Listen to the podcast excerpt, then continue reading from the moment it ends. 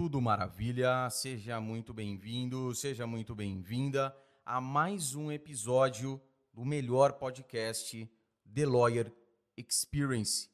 Eu sou João Rafael Imperato e hoje uma convidada, já estávamos conversando nos bastidores, e atenção advogados, porque a pancada vai ser grande hoje, tá? Vocês vão descobrir muitas coisas novas. Vamos desmistificar, né, um pedacinho do direito. Com vocês, Andressa Jarlete. Andressa, muito obrigado pela presença, seja muito bem-vinda. Eu já fiz esse adianto para o pessoal para ninguém ficar chocado aqui. Não pegar ninguém de calça curta. Seja muito bem-vinda, obrigado por ter aceitado o convite. Eu que agradeço o convite. Para mim é um prazer estar aqui hoje com vocês, né? Contigo aqui, João Rafael. Vamos conversar então um pouquinho sobre o direito bancário, né? Direito bancário.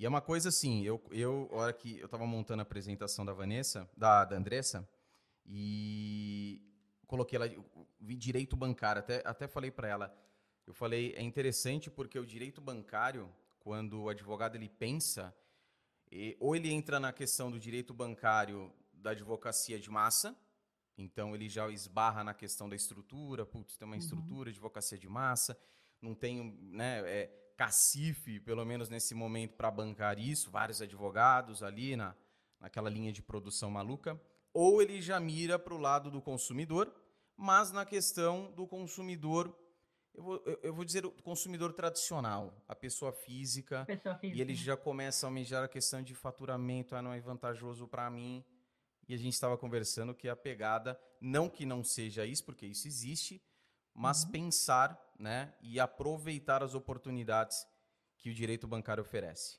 É isso. Exatamente, né? Essa área é uma área muito ampla, né? E assim, a gente tem vários perfis de cliente, né? Primeira coisa que a gente tem que entender, né? Todo mundo depende do crédito, né? Então, todo mundo aqui tem uma conta corrente, vai ter um cartão de crédito, em algum momento da vida vai financiar um carro, vai comprar um imóvel financiado. Né? Então, tanto as pessoas físicas como as empresas sempre vão ter essa dependência do crédito. Né? E nas empresas isso é maior ainda, porque você não consegue hoje rodar um sistema, por exemplo, operacional, se você não tiver uma maquininha de cartão de crédito. Quem que compra com dinheiro, né? Você não consegue gerar um boleto se você não tiver um sistema bancário, né? Então, a gente sabe que tanto as pessoas físicas como as empresas, elas têm uma dependência muito grande do crédito. E isso traz né, um, um uma área aí de demanda para a advocacia muito grande, porque essa área de contratos bancários é sempre uma área muito conflituosa. A gente tem muitos problemas, né? Um, porque um dos motivos é que o custo do crédito no Brasil é muito alto, né? E outro motivo é que as relações são muito massificadas, né? O cliente muitas vezes ele sofre ali para conseguir uma negociação com o banco, ele não consegue ter esse caminho, e isso acaba gerando uma judicialização. Né? E aí tem duas formas diferentes de você advogar nessa área. Né? Eu advogo para consumidor, né? Eu nunca advoguei para banco e nunca vou advogar. Posso morrer de fome, mas eu não advogo para banco. é, morrer de fome eu não vou, né? Mas assim, vou ser sincero. Mas nessa área você tem duas formas de trabalhar. Eu já trabalhei com as duas, né? Ou você vai ter uma advocacia de massa, né? Então, por exemplo, você pega lá uma linha de contratos que tem muita cobrança abusiva. Vou dar uma dica aí para quem está começando. Sabe aquela financeira que fala aí crédito para negativados, né? Crédito fácil, rápido, né? Sem consulta ao SPC. Gente, a taxa de juros que essa financeira cobra é mais de mil por cento ao ano. Tá? É assim, é um, um tipo de contrato que a gente enquadra aí como crédito pessoal, né? A taxa de juros do crédito pessoal, hoje, a média, é em torno de 60%, 80% ao ano. Essa financeira cobra mil. Né? Então, veja, é um valor muito elevado. Então, eu já sei que se eu entrar com um processo de revisão de uma dívida, de um contrato dessa financeira, eu vou ganhar. E se eu ganhar um, como ela sempre cobra esses valores, é bem possível que eu ganhe todas.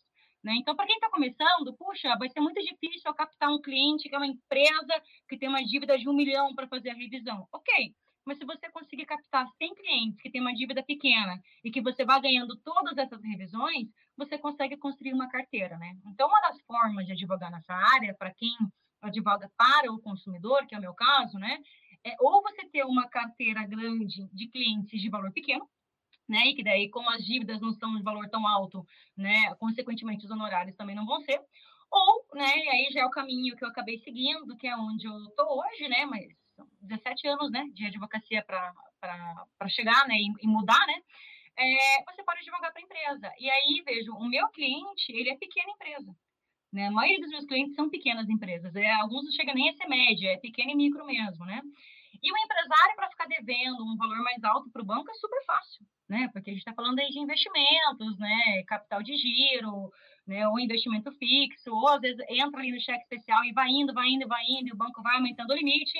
Quando vê, está devendo um milhão, dois milhões, e aí você vai discutir essa dívida, né?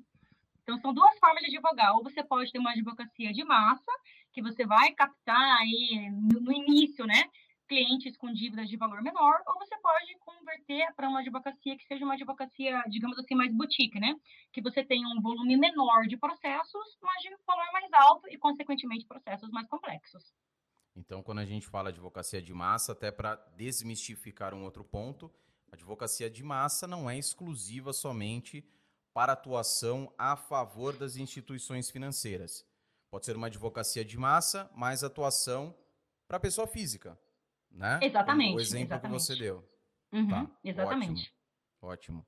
Vou fazer o seguinte, eu até anotei aqui um, um ponto importantíssimo que você fala a respeito de clientes. Só vou anunciar os patrocinadores já logo no começo, porque depois a gente segue, tem muita coisa boa para falar. Já volto, Andressa. Espera só um pouquinho aí, prometo. Atenção, você é advogado, você é advogada. Como você bem sabe, como eu também bem sei, né, todo advogado que inicia na profissão tem que entender que ele pode conquistar quantos clientes ele quiser e também ganhar quanto dinheiro ele quiser, pois não há limites para isso. Mas querer somente não vai trazer clientes e muito menos a riqueza que você, advogado, você, advogada, tanto quer. A grande verdade é que o advogado precisa daquilo que ele não teve durante a faculdade de direito.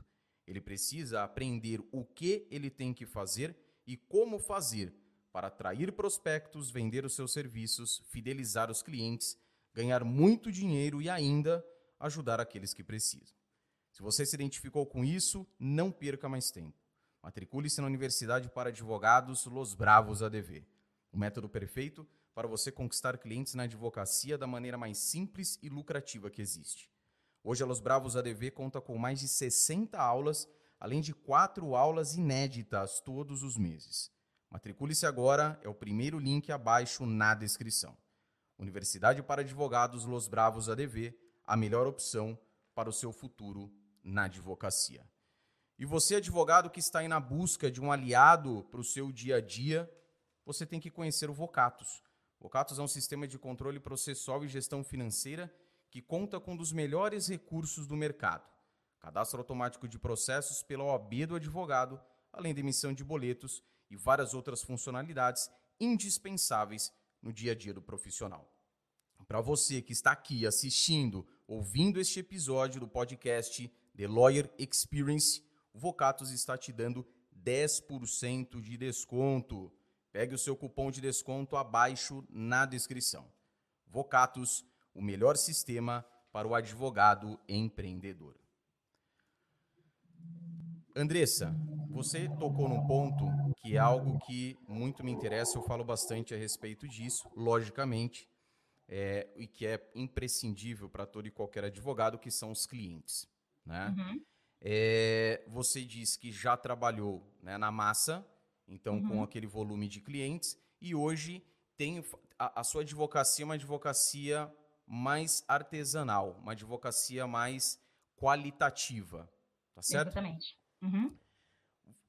Há algo específico, eu sei que a abordagem na hora da atração desse cliente, e, e, e eu sempre digo o seguinte, o bom quando você trabalha para a pessoa jurídica é que pessoa jurídica, empresas, tem que pegar no calcanhar deles no ponto fraco, que é o dinheiro. Então é algo que vai economizar dinheiro, vai, vai deixar de pagar aquela quantia.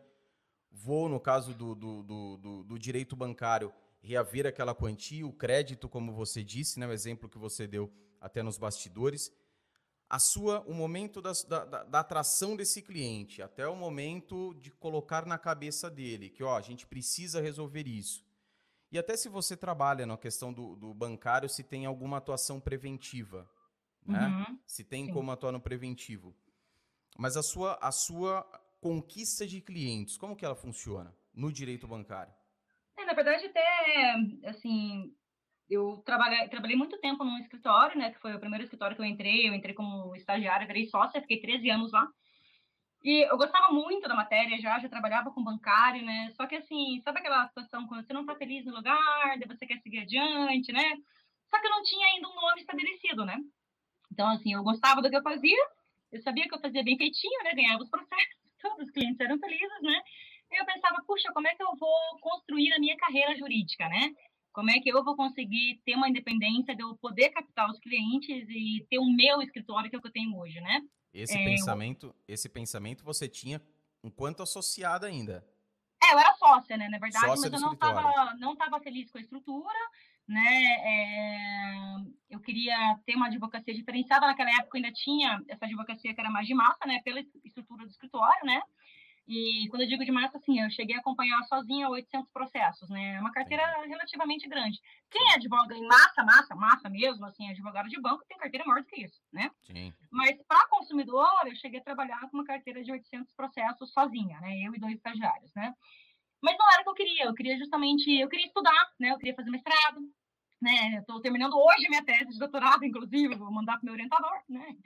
É, eu queria ter tempo para estudar, eu queria dar aula, né? E aí foi tudo meio que junto, assim, de eu pensar, puxa vida, como é que eu posso né, começar a captar clientes, sabendo que eu não posso colocar um anúncio, eu faço a revisão de contratos bancários, reduzam juros, recupere seu dinheiro. Não é assim que funciona. A gente sabe que tem limitações éticas, né? Você não pode fazer isso, né? Exatamente. E foi bem interessante porque na época o escritório era um escritório de médio porte, e tinha um consultor que dele começou a falar para a gente assim, poxa, vocês têm que investir no marketing jurídico, né? Então, como assim, né?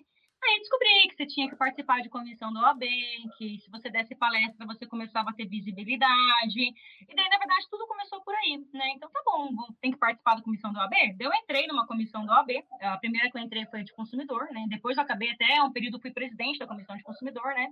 Mas, na, olha como são as coisas, né? Na primeira reunião que eu fui da comissão de direito do consumidor, a coordenadora da Escola Superior de Advocacia do AB Paraná, né, ela veio à reunião e ela falou assim, a gente queria que as comissões ajudassem a montar cursos né, na, nas áreas que vocês trabalham. Então, no caso de vocês, aí, área de consumidor, né? E eu já tinha, já trabalhava com contratos bancários. O meu TCC da faculdade foi em contratos bancários, né? Então, assim, desde meu segundo ano de faculdade, eu já mexo com isso, né? Eu tenho uma facilidade que eu admito, que me ajuda bastante, que é o fato de que eu gosto de matemática. Né? Então, para mim, matemática financeira não é um problema, isso auxilia bastante no trabalho. E aí ela, ela trouxe essa ideia da gente montar cursos, e aí eu montei um curso de revisão de contratos bancários, que é um curso que eu tenho já há mais de 10 anos. Esse curso, inclusive, ele é gratuito, atualmente pela OAB Paraná, né? É, ele foi gravado em AD, e desde a pandemia ele ficou gratuito e vai ficar gratuito para sempre, né? É, é, e aí, com esse curso, eu comecei a ter muita demanda de processo, porque quem começou a me procurar para as demandas não eram os clientes, eram os, os advogados. Né? Então, assim, hoje 90% dos processos que eu tenho são em parceria com outros advogados. Por quê? O advogado faz meu curso e aí ele vai saber advogar na área. Mas quando ele tem um processo muito grande, que envolve milhões, ele não vai querer pegar sozinho. E aí ele me chama para trabalhar em parceria. Né? E aí uma coisa... É, exatamente. Assim, a maioria dos processos que eu tenho hoje, a maioria esmagadora, assim, eu vou te falar que 90% dos casos, né? Não fui eu que prospectei o cliente.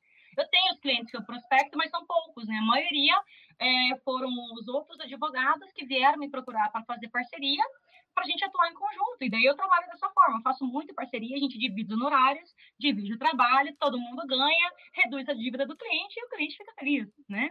É e aí um outro ponto, exatamente, em outro ponto, quando é que o cliente procura o advogado nessa área? E aí é, o perfil da pessoa física é muito diferente do perfil da empresa. Por quê? A empresa ela tem uma dependência do crédito maior do que a pessoa física tá? Porque a empresa ela depende tanto do crédito para você fazer frente ali a uma dificuldade de caixa, né? Ter ali um capital de giro, né? Ou você expandir o teu negócio, como ela depende também dos serviços bancários. Então, ela precisa ter um sistema que ela possa descontar título, ela possa antecipar um recebível, ela possa gerar um boleto. Como a empresa ela tem esse perfil de maior dependência dos serviços financeiros para implementar a atividade dela, o empresário ele só vai processar o banco quando ele não tem outra opção. Então, não é que nem a pessoa física, assim, ah, eu fiz o financiamento do meu veículo, eu fiquei sabendo aí que eu posso fazer a revisão, recuperar umas tarifas, e de fato pode, né? É, recuperar aí o que tipo de cobrança indevida, é um direito do consumidor fazer isso, né?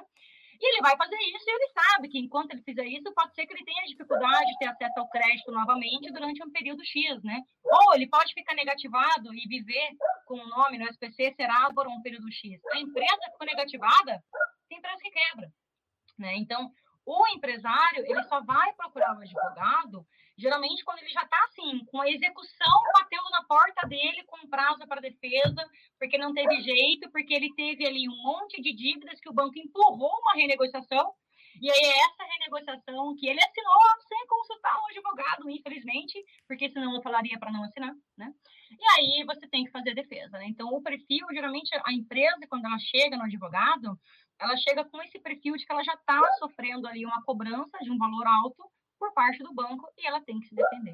E aí cai na, na pergunta que, você fez, né? Puxa, existe como a gente trabalhar de forma preventiva? Existe, né? E às vezes eu falo para meus clientes, se vocês tivessem me procurado para fazer uma consulta, antes de me procurar para fazer a defesa, né, você não estaria nessa situação hoje, porque o que, que é muito comum nessa área, né? Como a empresa ela tem muito essa dependência né, de, de não poder ficar com o nome sujo, né, de ter, manter ali abertas as linhas de crédito para quando ela precisar.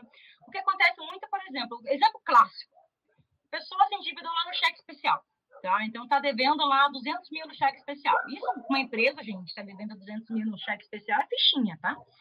E aí está devendo 200 mil. E ela não tem os 200 mil para liquidar. E aí vem a brilhante proposta que todo gerente faz para qualquer cliente seu, né? Vamos fazer um empréstimo para liquidar esse 200 mil do cheque especial. E aí, esse 200 mil, ele vira uma dívida de 500, tá? Porque você pega uma dívida de 200, que já está cheia de juros capitalizados, cheia de tarifas, cheia de um monte de cobrança que você pode questionar. E aí você joga novos juros, de novo capitalizados, né? Em cima desse 200 e viram 500, com uma grande diferença. Quando você tem uma dívida de 200 mil reais num cheque especial, em qualquer contrato que seja contrato de limite, se o banco for te cobrar, ele vai ter que te cobrar no máximo numa ação monitória. Ele não pode executar essa dívida. Contrato de limite não é um contrato que tem liquidez. Tá? Então, se o cliente não assinasse essa renegociação, o banco viria com uma ação monitória, eu faria uma defesa, faria os embargos monitórios para essa dívida de 200 mil, né? Que vai levar 10 anos aí por baixo para ser resolvido. Então, você faz defesa, você vai fazer perícia, vai ter sentença, vai ter apelação, vai ter recurso especial, blá, blá, blá. Daqui a 10 anos é que o banco vai receber, se ele receber, né? Se ainda tiver dívida depois da revisão, onde eu possa discutir 10 anos de relação contratual, né? É diferente do que acontece quando o cliente assina renegociação. Quando ele assina a renegociação, você constitui, você transforma essa dívida, que era um contrato de limite, num contrato de crédito fixo. E aí agora o banco tem um título líquido certo exigível que ele vai executar direto. E aí vem penhora, aí vem bloqueio de bens, aí você tem todo aquele inferno para você conseguir salvar o patrimônio do cliente, que não é fácil. Aí é difícil o cliente entender que você faz a defesa através de embargos e o banco continua executando enquanto os seus embargos estão tramitando, né? Então, por exemplo, se o cliente consulta o advogado para saber se assina ou se não assina a renegociação, pergunta-chave que eu faço para qualquer cliente. Primeiro, você está vendo quanto você vai pagar? Porque você pega esse 200 mil e parcela, você não tem que ver só o valor da parcela. Você tem que ver ao longo dos dois, três, quatro anos de parcelamento qual que é o total que você vai pagar por esse empréstimo por essa negociação, para ver se cabe aí no fluxo de pagamentos da empresa, né? Se a empresa suporta isso por todo o tempo. E essa é uma pergunta-chave, por quê? Se o cliente não tiver condições de pagar, e quando ele está fazendo uma renegociação, porque ele já está em dificuldade de pagar, aí é muito melhor que ele não pague um contrato de cheque especial, onde eu consigo fazer uma defesa lá na frente, porque ele assinar uma renegociação e não pagar a renegociação, que fica muito mais difícil para você conseguir defender judicialmente, né? E a gente sabe que as pessoas são induzidas em fazer essa renegociação justamente porque não querem ficar com o nome sujo, justamente porque as pessoas, em geral, elas querem pagar suas dívidas, né? Existe um mito de que o brasileiro é um mau pagador. Isso é mentira, gente. O brasileiro é um ótimo pagador. O brasileiro paga juros de 20% ao mês, né? É... e paga, né? Então, Só nós, pessoas... né? Exatamente. As pessoas elas caem nessa cilada, né, de muitas vezes assinar a renegociação porque não tem orientação de advogado. Né? Então aí é um ponto muito importante da gente também fazer, é, começar a explorar esse lado administrativo, que é de você auxiliar nessas negociações, né? Ano passado foi interessante, eu tive uma situação, eu estava morando na Itália por conta do doutorado, né? Fiquei seis meses lá no doutorado sanduíche, né? E continuei advogando, o processo hoje é eletrônico, né? Basta ter meu computador, meu token e acesso à internet, eu advogo em qualquer lugar do mundo, né? Então, deixa eu aproveitar e dar uma puxadinha de orelha. Vocês estão vindo, né? Na Itália, tava tocando os processos aqui. Então, quando você fala para mim, manda mensagem, fala assim, JR, moro numa cidade com 50 mil habitantes, não sei o que eu faço. Não sei o que eu vou advogar. Você pode advogar tanto no território nacional inteiro, quanto Exato. fora do país, tá de férias, leva seu computador, seu... Tá, então, sem, sem desculpa aí, pelo amor de Deus. É, hoje em dia, assim, né, pelo menos aqui no Paraná, né, que o processo é tudo eletrônico, na área que eu trabalho, dificilmente você tem audiência, assim, de instrução, Tranquilo essas coisas, demais. mas, né, então é. você consegue trabalhar à distância de qualquer lugar, né? Exatamente. E eu tava lá, e uma cliente minha... Em Bolonha. É, eu tava morando em Bolonha, exatamente. E teve uma cliente minha que ela, ela, ela procurou o banco direto, sabe, assim, já tinha os processos correndo, né?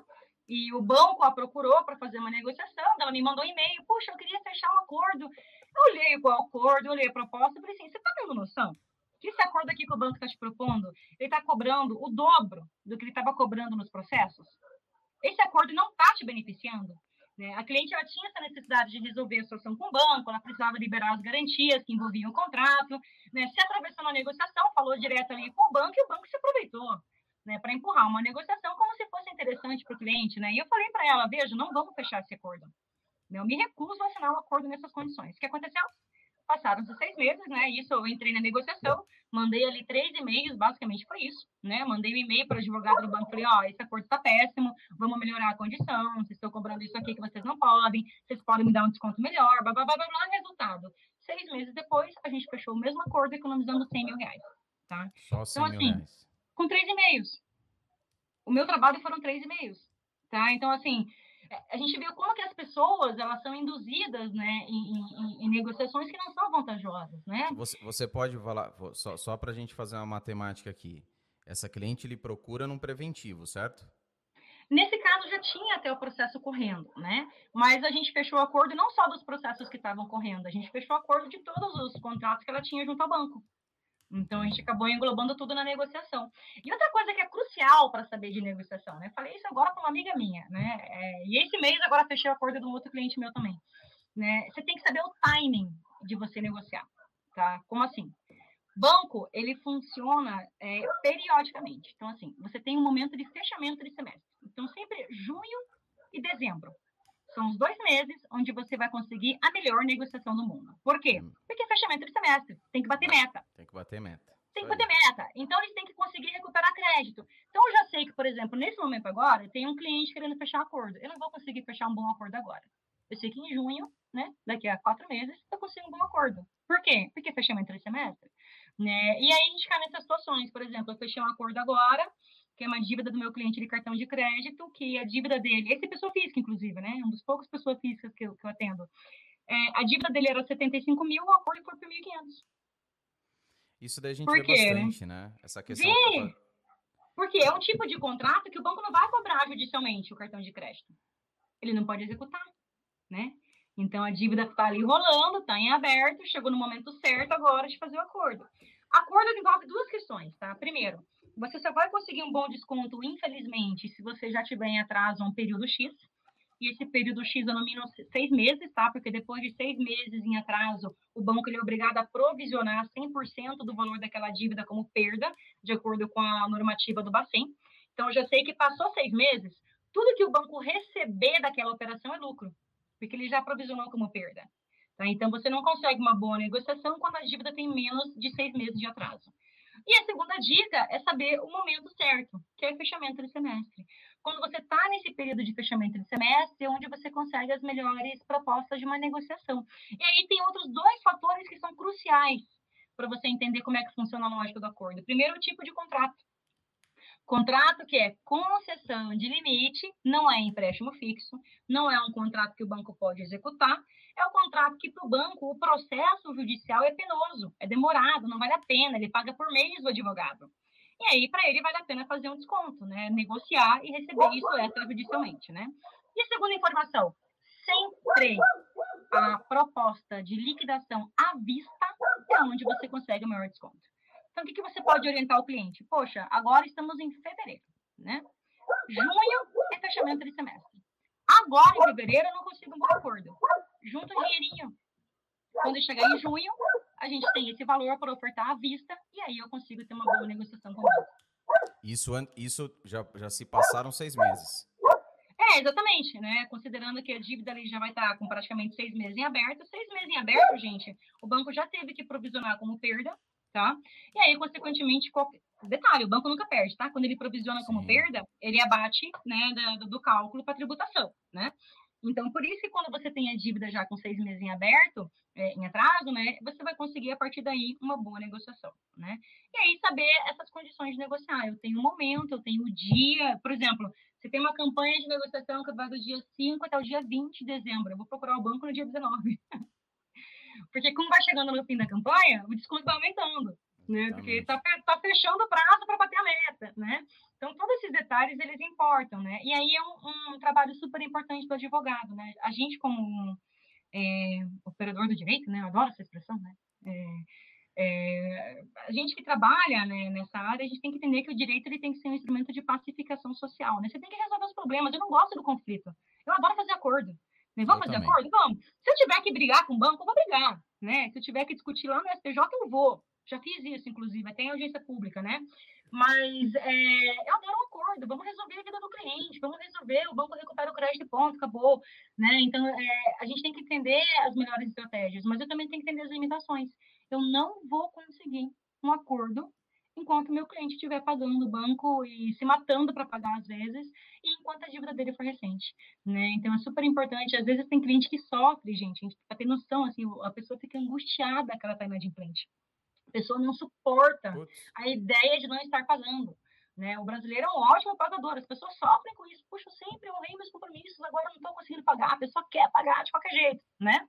E é numa é... dessa que ela vai, que ela vai se precipita. Que Exatamente. Nessa que ela assina péssimos negócios que depois ficam difíceis, é bem mais difícil para você conseguir discutir, né? Mas a gente tem que saber orientar o cliente, muitas vezes acalmar o cliente, falar assim, olha, espera, agora não é o momento, quando chegar no momento certo, a gente bate o martelo e faz a negociação. E isso é um trabalho todo que envolve aí um trabalho administrativo mesmo de negociação, né? Não é só judicial. E, muito, e muita estratégia também, né, Andressa? Porque Exatamente, daí, muita estratégia. Tudo, isso que você foi falando agora, em nenhum momento você falou assim, segundo a lei, tralalalala, artigo, é. não sei o que, a linha tal, parágrafo. É uma questão de estratégia e de vivência prática. Exatamente. Né, que você tem ao longo desse. advogando 17 anos dentro do direito bancário. Então, quando você e... chega, você fala as coisas aqui, porra, a galera fala: Meu Deus do céu, não sabe. vou ficar devendo. Ah, o, o, o, o fulano, o, o banco, vou falar o nome aqui. Não, e... Devendo, viu? E é interessante porque, assim, às vezes você só consegue construir essa estratégia combinando a parte judicial com a extrajudicial. Por exemplo, eu tenho um cliente que esse foi bem interessante, né? Ele tinha problema, ele estava com problema com vários bancos, né? A gente fez aí um pacote, né? Digamos assim, ele tinha cinco bancos, né? Estava devendo em todos. A gente fechou acordo com quatro bancos. O único banco que eu não fechei acordo é o Banco do Brasil, porque nesse ele tem dinheiro para receber, ele não vai ter que pagar, né? Nos outros bancos todos, os acordos que a gente fechou, e se envolveu mais ou menos em uns 40 processos, né? Já que eram quatro bancos, vários contratos em aberto, empresa, né? É, a gente conseguiu economizar 3 milhões de reais para o cliente. Né? Então, você pensa, ele devia lá um valor X, e depois das negociações que a gente conseguiu, ele passou a dever 3 milhões a menos do que ele devia. Né? Foi um excelente acordo. Contrato de advogado. Isso, isso eu via, na, por exemplo, em outras, em outras em outros ramos do direito, outros nichos do direito, que o contrato de honorários, ele muitas vezes existia cláusula onde havia uma porcentagem da economia gerada. É o benefício econômico, né, que a gente benefício, considera, né? O benefício uma, econômico. Uma porcentagem daquilo. Exatamente, exatamente. 10% exatamente. da economia. Economizou 3 milhões. Faz é, as 10, contas. 10 a 20%, né? Tô, sendo, tô falando dessa para não assustar o pessoal. Falar 10 Não, ah, gente, tá 10, 10% é o mínimo, conforme a tabela do AB. Né? Eu respeito a tabela, eu sou uma pessoa ética, né? Não, mas, tá mas 10 a 20 tá bem pago. Mas o que, que acontece nesse caso? A gente só conseguiu fazer esse acordo porque a gente tirou o banco da posição de conforto. Por quê? é, um dos bancos, que é o banco que meu cliente tinha maior dívida, esses contratos eles tinham garantia real, né? E o banco estava cobrando esses contratos no processo de execução e a gente fazendo a revisão da dívida e brigando para ganhar a revisão da dívida, né? Até que chegou num ponto que eu já tinha ganho o processo revisional das dívidas, portanto, tinha que primeiro readequar o valor dos contratos para depois o banco conseguir continuar com a cobrança. E ainda assim, né, no caso, o juiz de primeiro grau estava deixando o banco tocar a execução. E a gente já tinha ganho a revisão que mandava redequar os valores, né? Estava com um leilão marcado Nossa. dos imóveis, né? E aí, o que aconteceu? Eram três leilões, a gente entrou com três recursos, a gente derrubou os três leilões no tribunal, os três recursos foram providos, falando para tudo, enquanto não souber qual é o valor do contrato, já que foi determinada a revisão, não pode prosseguir com a execução, e aí o banco, abriu para acordo. Enquanto ele estava numa posição confortável, né, de que, poxa, estou executando aqui, ó, o cliente tem patrimônio, o leilão está marcado, ele não negociava com a gente. A partir do momento que a gente derrubou os três leilões, aí ele saiu da zona de conforto. E aí a gente conseguiu ter uma negociação. Então, essa estratégia, quando a gente fala nessa noção de estratégia, né, o processo é um xadrez, né? Mas quando a gente fala nessa noção de estratégia, você tem que muitas vezes conseguir combinar olha, eu tenho aqui uma situação em que a tua segurança, a tua garantia, eu afastei judicialmente. Então, agora fica interessante para o credor negociar, porque ele não tem mais aquela certeza de que ele vai conseguir executar e receber essa dívida de maneira forçada. Né? Então, isso envolve toda essa, essa conjuntura. A gente saber que tem um momento certo de eu negociar administrativamente, mas também entender que, às vezes, eu só vou conseguir abrir as portas para negociação a partir de um processo judicial que faz parte do jogo. Né? Você entra sempre focada no administrativo, né? mas com olho também nas que, na questão estratégica judicial, caso necessário. Né? Então, Exatamente. Não, é. não, dá aquela cochilada, você está tocando ali, mas sabendo que qualquer movimentação da peça ali no tabuleiro, você já vai saber o que fazer, como esse exemplo que você mesma deu. Né? É, e nessa área é bem interessante porque assim, a gente tem basicamente é, três tipos de estratégia diferentes, né? Quando o cliente te procura para fazer uma revisão de dívida bancária, né? Você tem aquele cliente que é o cara que já pagou tudo, o contrato está quitado, ele ficou lá 20 anos pagando o financiamento dele, né? Hoje em dia você consegue discutir os últimos 10 anos, né? Mas o cara não deve nada, ele pagou tudo para o banco. Se o cara não deve nada, tudo que eu conseguir ganhar em termos de revisão reverte em repetição de débito. Então, eu já sei que esse é o processo, que a minha estratégia é tentar acelerar. Quanto antes eu ganhar esse processo, antes eu chego na liquidação de sentença e antes o meu cliente recebe, né? Então, a minha, até em termos de, a gente, é, até patrocinador, né, fala que de gestão, de, fala de processos, né, sistemas, esse é aquele processinho que no meu sistema tem que estar tá lá, ó, para ver toda semana, para acelerar, entendeu? Abrir o prazo, já peticiono, eu não vou esperar passar os 10 dias de leitura do sistema mais os 15 dias de prazo, não, eu quero que ele voe, né? Eu quero que ele ande rápido. É diferente daquele cliente que está devendo, entendeu? E você sabe que ele vai continuar devendo. E como é que você sabe que ele vai continuar devendo? Como é que a gente trata essa estratégia, né?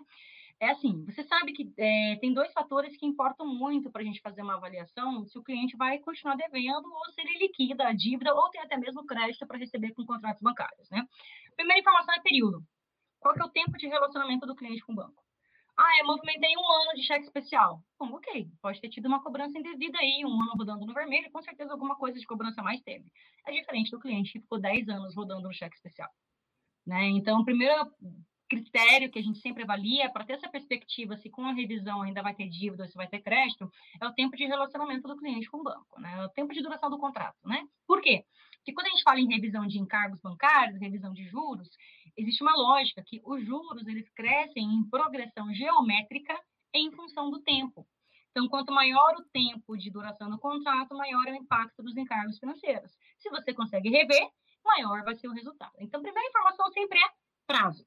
Tá? Então, se o contrato tem prazo curto, é pouco provável que você consiga ali, ter uma redução muito significativa da dívida. Por exemplo, você pega um financiamento de veículo, quatro anos, né, 48 meses mesmo que você ganhe tudo que você pode ganhar, você vai ter uma redução em, em torno de 10, 15% do valor do contrato. Então, eu já sei que eu reduzo, né? Mas não tem matemática, né? Entendi. Tipo, a dívida não, ela não vai sumir, né? Eu sei que eu vou estar devendo menos, mas eu ainda estou devendo. E aí, uma outra informação que é crucial, além da questão do prazo do contrato, é o quanto teve de pagamento. Porque você pensa assim, imagine que eu tenho um contrato de 60 meses, tá? E meu cliente já pagou 50. pode ser que o que ele tenha pago a mais nesses 50 meses, inclusive quite as últimas 10 parcelas que estão em aberto. É, agora faz o raciocínio inverso. Você tem um contrato de 60 meses que o cliente pagou 10. Não existe milagre que faça a dívida sumir. Vai continuar devendo. Então, se eu sei que o cara está devendo, ele está em dificuldade, e pouco provavelmente ele tem condições de, nesse momento, fazer um acordo, porque se ele tivesse, ele não estava sendo executado, né? Se eu sei que ele está devendo e ele vai continuar devendo, né, mesmo com tudo que eu possa ganhar em termos de revisão, eu não vou acelerar esse processo.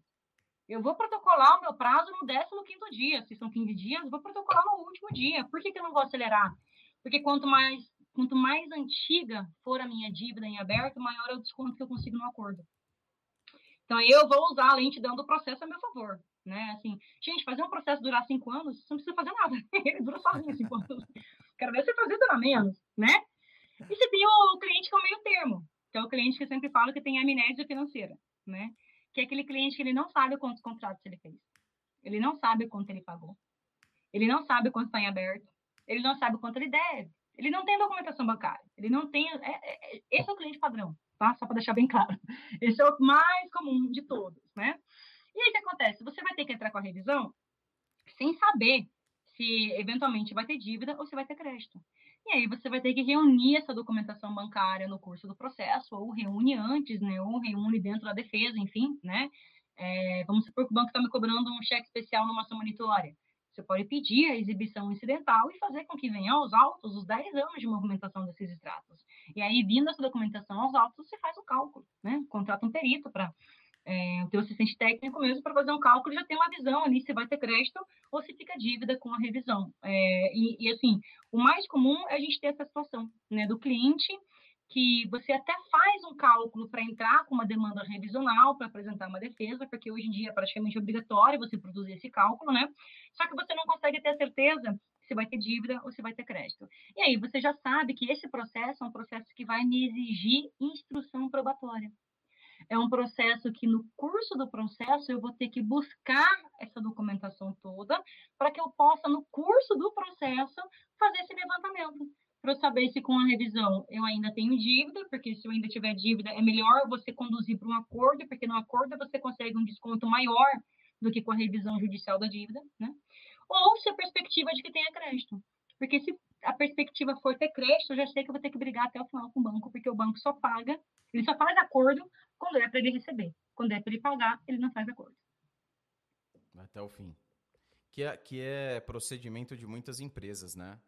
Até além das, da, das instituições financeiras, elas levam até aos 45 do e vão negociar alguma coisa, né? Geralmente lá em liquidação, que não tem mais o que fazer, falou: ah, se pagar agora, eu pago tanto, aí o cliente está lá desesperado, querendo a graninha dele e acaba rolando ainda o negócio. É, a Mas... liquidação de sentença nessa área é, é, outro processo. Tá? Às vezes você leva assim 10 anos para fechar a fase de conhecimento, recurso, e fica mais 10 anos discutindo a liquidação. Só a liquidação. Uhum. E aí, nesse, nessa fase onde acaba surgindo mais, mais proposta de acordo ou não? Mais ou menos. Quando é para o banco pagar, não, né? É, geralmente ele vai tentar brigar para desconstituir os seus cálculos. É, agora, essa fase, gente, liquidação de sentença, é a fase que eu sempre falo, assim, tipo, não tem o que fazer. Você vai ter que ter um mínimo de conhecimento de matemática financeira para você conseguir ser um bom advogado nessa área, tá? E vai ter que ter um perito muito bom para te assistir, para você conseguir identificar. Porque o que, que acontece na fase de liquidação? Né? Essa fase é engraçada, né? Você ganhou o processo, né? Você reuniu a documentação toda, você fez o cálculo, você apurou que teu cliente tem um milhão para receber de cálculo, de crédito, né? Aí o cliente sempre faz aquela pergunta, né? Doutora, agora é rapidinho, né? Bom se agora tá fosse, tá gente. Agora não, agora que começa... do caminho ainda. Ah, agora que começa, começa a brincadeira. Por que que acontece? É, é tudo uma questão de metodologia, tá? Eu vou fazer meu cálculo, meu cálculo deu um milhão de crédito. Aí vem o banco, apresenta o cálculo dele falando que, na verdade, tem um milhão de débito.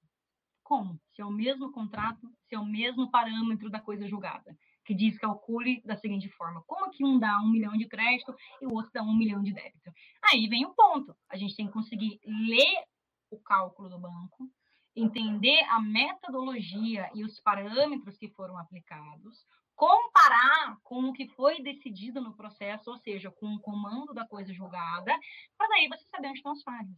E isso é um trabalho que envolve, tem a parte técnica de você entender metodologia de cálculo, como que você tira a capitalização, né? Como que você limita os encargos, qual que é a taxa que eu vou usar de referência, né? Então, tudo, toda essa parte é uma parte muito técnica de matemática financeira, né? Mas tem uma parte que, essa parte técnica é onde o perito ele vai te ajudar bastante, né? Mas tem uma parte que é crucial, que é uma parte de interpretação. Por exemplo, você tem uma sentença que vem define que quando o banco te cobrou os juros numa taxa muito elevada, muito abusiva, né, essa cobrança dificultou o devedor de fazer o pagamento e por isso, né, uma das orientações que a gente tem hoje consolidadas no STJ é que quando você tem um abuso na cobrança desses encargos, você afasta a mora do devedor. Bom, se eu afastei a mora do devedor, eu já sei que, mesmo se o contrato tiver em atraso, tiver sem pagar, eu não posso aplicar encargos moratórios.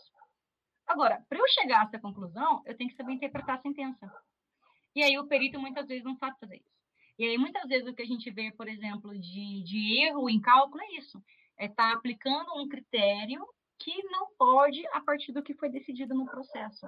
Esse trabalho de você compreender o como que eu vou fazer o recálculo da dívida na liquidação de sentença é um trabalho conjunto que envolve a técnica de como tirar a capitalização de juros, né? Como recalcular uma conta corrente, como recalcular o empréstimo fixo, isso é técnica, né? É, envolve a interpretação, que é pela interpretação do que foi sendo decidido a cada fase do processo, o que, que constou na sentença, o que, que constou no acordo, etc., que você consegue estabelecer os parâmetros do que pode e o que não pode ser aplicado no cálculo. E às vezes, né, eu me divirto, para falar a verdade, né? Esses dias eu peguei um processo, né? É, e foi bem interessante, é um processo assim. Eu, outro detalhe, né? O banco nunca erra para menos, né? Ele sempre erra para mais. Sempre, né? Sempre. E eu peguei um processo que, assim, o banco ele errou, né? Mas é uma conta, assim, que você não precisa nem do perito para te ajudar, era uma conta fácil. Ele errou o índice de correção monetária, né? Só que quando ele errou o índice de correção monetária, isso deu um acréscimo de 2 milhões na dívida. Nossa. E como ele aplicou um índice de correção monetária que estava violando o que foi decidido na coisa julgada, né? Você, é um processo que o cliente me procurou agora, não tinha muito mais o que fazer. Só que eu olhei assim, poxa, está violando a coisa julgada, né? Matéria de ordem pública. E aí, o que, que você consegue fazer? Uma exceção de pré-executividade. Uma petição, ó, quatro páginas, gente. Aí, fiz a petição de quatro páginas, o juiz reconheceu que tinha um erro, né? E como é um cálculo fácil de fazer, é só pegar o valor da dívida e atualizar, você faz pela internet esse cálculo, gente. Tem lá o EasyCalc, tem a calculadora do cidadão do, do Bacen, tem vários mecanismos que você mesmo faz esse cálculo, que é simples de atualização da dívida, facinho de fazer. Reduzir em 2 milhões a dívida do cliente com uma petição de quatro páginas. Né? E aí a gente vê como é, é, é interessante, que às vezes, veja, é, é, simplesmente você bater o olho no cálculo, não precisa entender de matemática financeira, eu preciso saber ler. Eu preciso pegar ali ó, as informações, né, o quadro resumo que tem ali no cálculo e ver qual foi o índice de correção monetária que foi aplicado. E aí saber que a sentença mandou aplicar um índice, o cálculo aplicou outro. Está aí a diferença. Né? Então, vejam, às vezes é um trabalho mais complexo, que, poxa, metodologias, blá, blá, blá, tem que recalcular 50 contratos, ok. Você vai ter que ter um perito para te ajudar. Mas numa situação dessas, o advogado consegue identificar sozinho. E ele consegue trazer um resultado aí interessante para o cliente, às vezes com uma petição simples. Maravilha. É, a, a, a, gente falava outra coisa também a respeito da que nós, apesar do direito bancário ser, assim, um direito muito, muito conhecido, né, pela maioria dos advogados, é algo ainda que carece, eu vou além ainda, como, como, como várias e várias áreas de atuação, né, nichos de atuação na advocacia, carecem de bons profissionais. O que você consegue diagnosticar hoje com os advogados que atuam no direito bancário, as principais carências? É a negociação, porque às vezes quando nós falamos a respeito é, da, da atuação prática, muito a gente, e lógico que é importantíssimo, que é o conhecimento daquilo que ele está falando, né, da matéria em si, uhum. ok? Da parte jurídica. Mas nós também temos, como você bem disse, a questão da negociação, né, a, a, a, matemática financeira, que é algo que, por mais que você conte com a ajuda de um perito, você tem que ter esse conhecimento minimamente. Uhum. Uhum. Né? E quando você se depara nessas situações que você colocou, que você fala, putz, e eu acredito que você já pegou isso. Você olha e fala, meu, olha a bola que o advogado comeu aqui. O cliente dele, é. porra, pagou 2 milhões a mais aqui por causa de um de acordo dele. O banco vai lá e fala, ah, não, tá certo. Não, o índice é... Imagina se o banco lá falou e eu vou falar contra. Então, o que você vê que falta no profissional para ele ser assim, é, é, se ele ajustasse esse ponto ou esse, esse, esse ponto, isso ajudaria com que ele tivesse maior destaque dentro do direito bancário? Bom, é, acho que eu posso falar assim por experiência, porque eu já tive mais de 2 mil alunos, né, lecionando para advogados, né. Eu tenho os cursos aí que são cursos práticos, né, que eu, que eu oferto, né, além das pós-graduações, tudo, né, é, especialmente o curso da Escola Superior de Advocacia, né, que da da B, que foi onde eu comecei, onde me abriu as portas para a docência, na verdade, né, e esse curso tenho mais de 10 anos, né. É, o que eu vejo, assim, a gente tem, acho que duas dificuldades centrais, tá? Uma primeira é que ninguém te ensina isso na faculdade. Sim. Você não tem uma, uma aula de direito bancário na faculdade, né? Então, a primeira complexidade é essa, né? A gente tem uma carência do ponto de vista de ensino jurídico para você entender como que funciona, né? E até existem, assim, até estava procurando tudo, até tem um amigo meu que me chamou para a gente montar uma pós-graduação em direito bancário, a gente vai fazer isso, né? Porque a gente vê que tem uma carência. O que tem, por exemplo, no mercado, é assim, você tem pós-graduação sobre o sistema financeiro, mas o cara que vai advogar na área, ele não quer saber qual é a diferença de um banco múltiplo para um banco comercial. Ele quer saber onde que está a cobrança abusiva dentro do contrato, né? Como orientar o cliente, é isso que importa para ele, né? Então, uma primeira dificuldade que eu vejo é uma carência de cursos, né? Desde a faculdade, a gente não tem essas matérias inseridas, né? É, dentro do currículo acadêmico, e carência de material. Você tem pouquíssimos livros, né? Que tragam e que trabalhem a fundo a prática né, de você identificar como que são os contratos bancários, como que funciona a cobrança, onde é que está o erro, o que, que você pode discutir, assim por diante. Então, uma primeira dificuldade é essa, né? Falta material de base para os advogados atuarem, né? E a segunda dificuldade, que aí é um trabalho que realmente vai exigir um esforço do advogado para que ele possa ser um bom advogado nessa área, né? É a multidisciplinariedade, porque quando eu falo multidisciplinariedade, primeira coisa, primeiro tópico que você já comentou, né? Matemática financeira, né? A gente não tem como trabalhar minimamente com contratos bancários se você não sabe o que é uma comissão de permanência, se você não sabe o que é uma taxa interna de retorno, a diferença de juros simples para juros capitalizados, qual é a diferença da tabela price para o sistema de amortização constante. Eu não falei uma palavra de direito até agora. Estou falando só matemática financeira, né? Então, esses termos todos da matemática financeira, ela tem uma nomenclatura técnica, né? E ela tem uma, uma aplicabilidade prática. Eu tenho que saber como que é feito o cálculo do encargo dentro do contrato. Eu tenho que saber qual que é a consequência de você cobrar uma tarifa ou cobrar um IOF incorporando ao saldo devedor do financiamento, o que, que isso gera na prática dentro do, do, do custo do contrato para o consumidor. Né? Então, esses são elementos práticos da matemática financeira que a gente tem que saber identificar. Né? E uma segunda complexidade, além de ter essa multidisciplinaridade de eu entender de matemática financeira, porque em algum momento, gente, eu vou discutir cálculo dentro do processo que envolve contratos bancários, né? E isso pode ser a diferença para você fazer o teu cliente pagar mil ou pagar cem mil, né? É, eu tenho uma, uma, uma multiplicidade de fontes normativas. Então, quando eu digo fontes normativas, assim, eu tenho que entender que um contrato bancário eu tenho a legislação geral do sistema financeiro nacional. Para cada linha de crédito específica, eu tenho uma legislação própria. Então, por exemplo, se eu vou trabalhar com financiamento imobiliário, tem as leis do SFH. Leis, não é uma lei, são várias, tá? Pelo menos quatro ou cinco leis diferentes, né? Se eu vou trabalhar com crédito rural, eu tenho que saber de cabo a rabo o manual do crédito rural. Além da, do, da lei do crédito rural, do decreto lei 16767, tem um manual que compila todas as normativas do Conselho Monetário Nacional e do Bacen sobre isso. Eu tenho que conhecer de cabo a rabo esse manual, se eu vou trabalhar com crédito rural, né?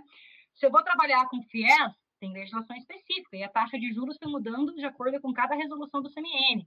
Então, vejam, é, a gente tem normas específicas para cada tipo de contrato bancário. Além de eu ter essa legislação específica para algumas linhas específicas de contratos bancários, eu tenho que saber trabalhar com a principiologia. Eu tenho que saber identificar que uma cobrança num contrato que não traz a informação adequada viola a boa-fé objetiva. Se viola a boa-fé objetiva, qual é a consequência disso para o direito civil e para o Código de Defesa do Consumidor? Será que isso vai ser uma cláusula válida? Ou será que se violou a boa-fé objetiva, essa cláusula é nula e aí me abre a oportunidade de questionar essa cobrança no contrato, né? E aí eu tenho que saber que, além de eu ter essas normas gerais, tanto do Código de Defesa do Consumidor como do Código Civil, e os dois dialogam, gente, eu preciso conhecer muito bem o direito contratual privado, não só o direito do consumidor, tá? Existem soluções que a gente constrói em problemas bancários a partir do Código Civil. Posso dar um exemplo bem interessante para vocês, que é o pacto comissório. O que é o pacto comissório? É uma vedação que existe no Código Civil de que o devedor se aproprie de um bem né, diretamente ali do devedor, né, o credor se apropria do bem do devedor para pagamento de uma dívida anterior. Como é que a gente vê isso em contratos bancários? Lembra o caso da renegociação? O cliente está devendo, o banco vai lá e empurra uma renegociação, e não só empurra essa renegociação, como fala para o cliente, olha que ideia brilhante, por que, que não coloca a sua casa em garantia? Assim eu consigo reduzir os juros do empréstimo. Sim, só que quando você põe a tua casa em garantia, você renuncia à proteção do bem de família. Você pode perder a tua casa né? Agora, o Código Civil tem uma proteção com relação a isso. Ele impede que o credor se aproprie do patrimônio do devedor para fazer a quitação de uma dívida anterior. O nome disso é pacto comissório. Não está em manual nenhum de contrato bancário. Está no Código Civil. E eu tenho que conhecer é, esses mecanismos do Código Civil. E além de eu ter que conhecer o Código Civil, o Código de Defesa do Consumidor, as leis específicas, eu tenho que conhecer as resoluções do Bacen. Por exemplo, vocês sabiam que tem uma resolução do Bacen que discrimina a forma como o banco tem que te informar o custo efetivo total do contrato? Para você ser informado do custo do crédito, o banco ele tem que apresentar uma planilha em que ele discrimine um por um dos componentes, ou seja, a taxa de juros, o valor do IOF, valor de seguros, valor de tarifas, e ele tem que informar isso em percentuais e o valor em reais.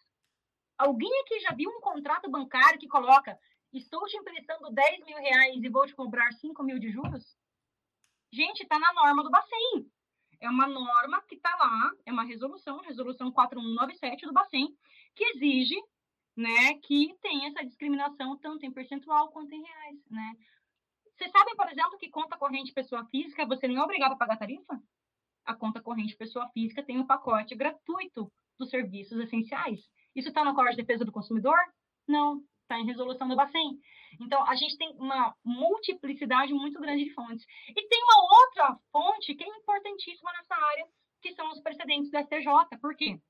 Como os contratos bancários, eles têm muita litigiosidade, né? E aí o CNJ estima que 40% das demandas cíveis são demandas de contratos bancários, então, né, pessoal, vejam aí o volume de processos, né, e de oportunidades para quem advoga, né, que isso envolve, né? É, a tendência é que você fixe as orientações em recursos repetitivos, né? E é muito difícil a gente entender, por exemplo, como que eu posso ter cinco recursos repetitivos sobre o mesmo tema, que é o que acontece, por exemplo, na capitalização de juros. Para você entender qual é a orientação hoje do STJ sobre capitalização de juros, que é um dos temas centrais em contratos bancários, é a cobrança de juros sobre juros, né? Para eu entender essa matéria, eu tenho que estudar os cinco recursos repetitivos. E quando eu digo estudar, gente, não é ler ementa. Você tem que ler o acórdão inteiro. Inteiro, cada um dos votos.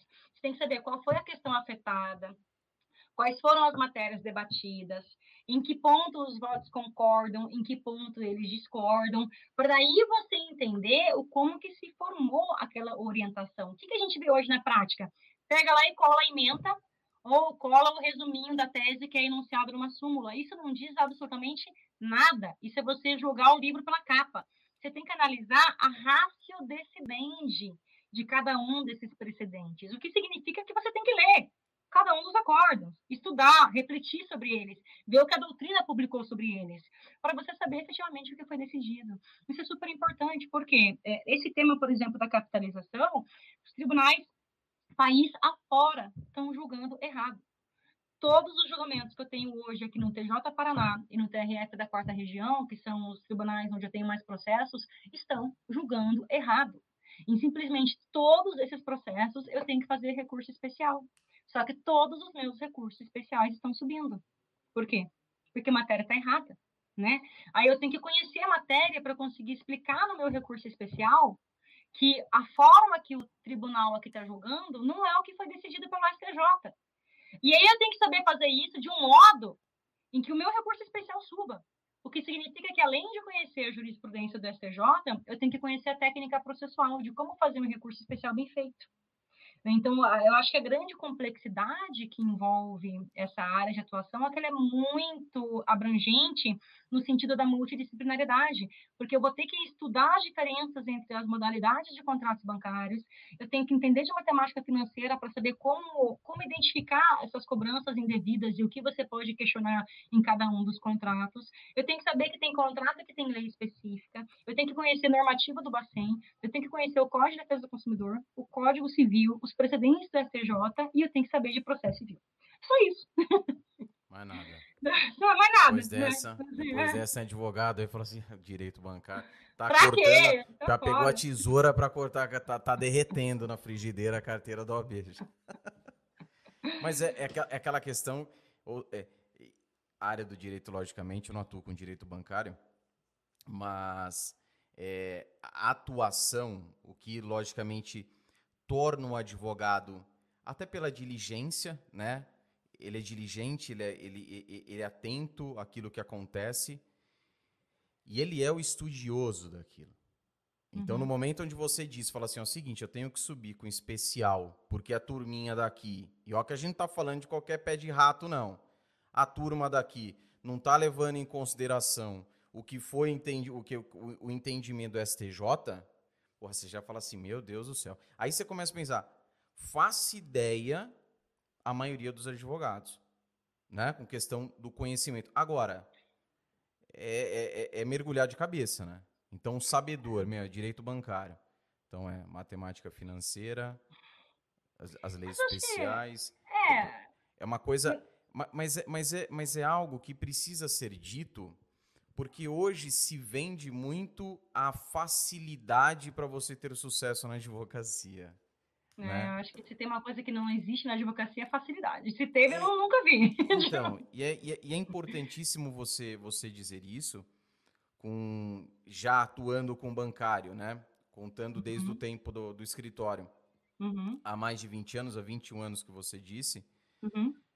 E nós vemos hoje o pessoal chegar e falar: não, é o seguinte, pô, em dois anos aí ganhei não sei quantos milhões de reais. Aí eu fico pensando: advogado hoje com a experiência, por exemplo, da, da Andressa, ela olha isso e fala: meu Deus do céu. Das duas, uma fala: meu, estão tão, tão, tão vendendo mentira ou hum, eu estou fazendo a coisa errada todo esse tempo.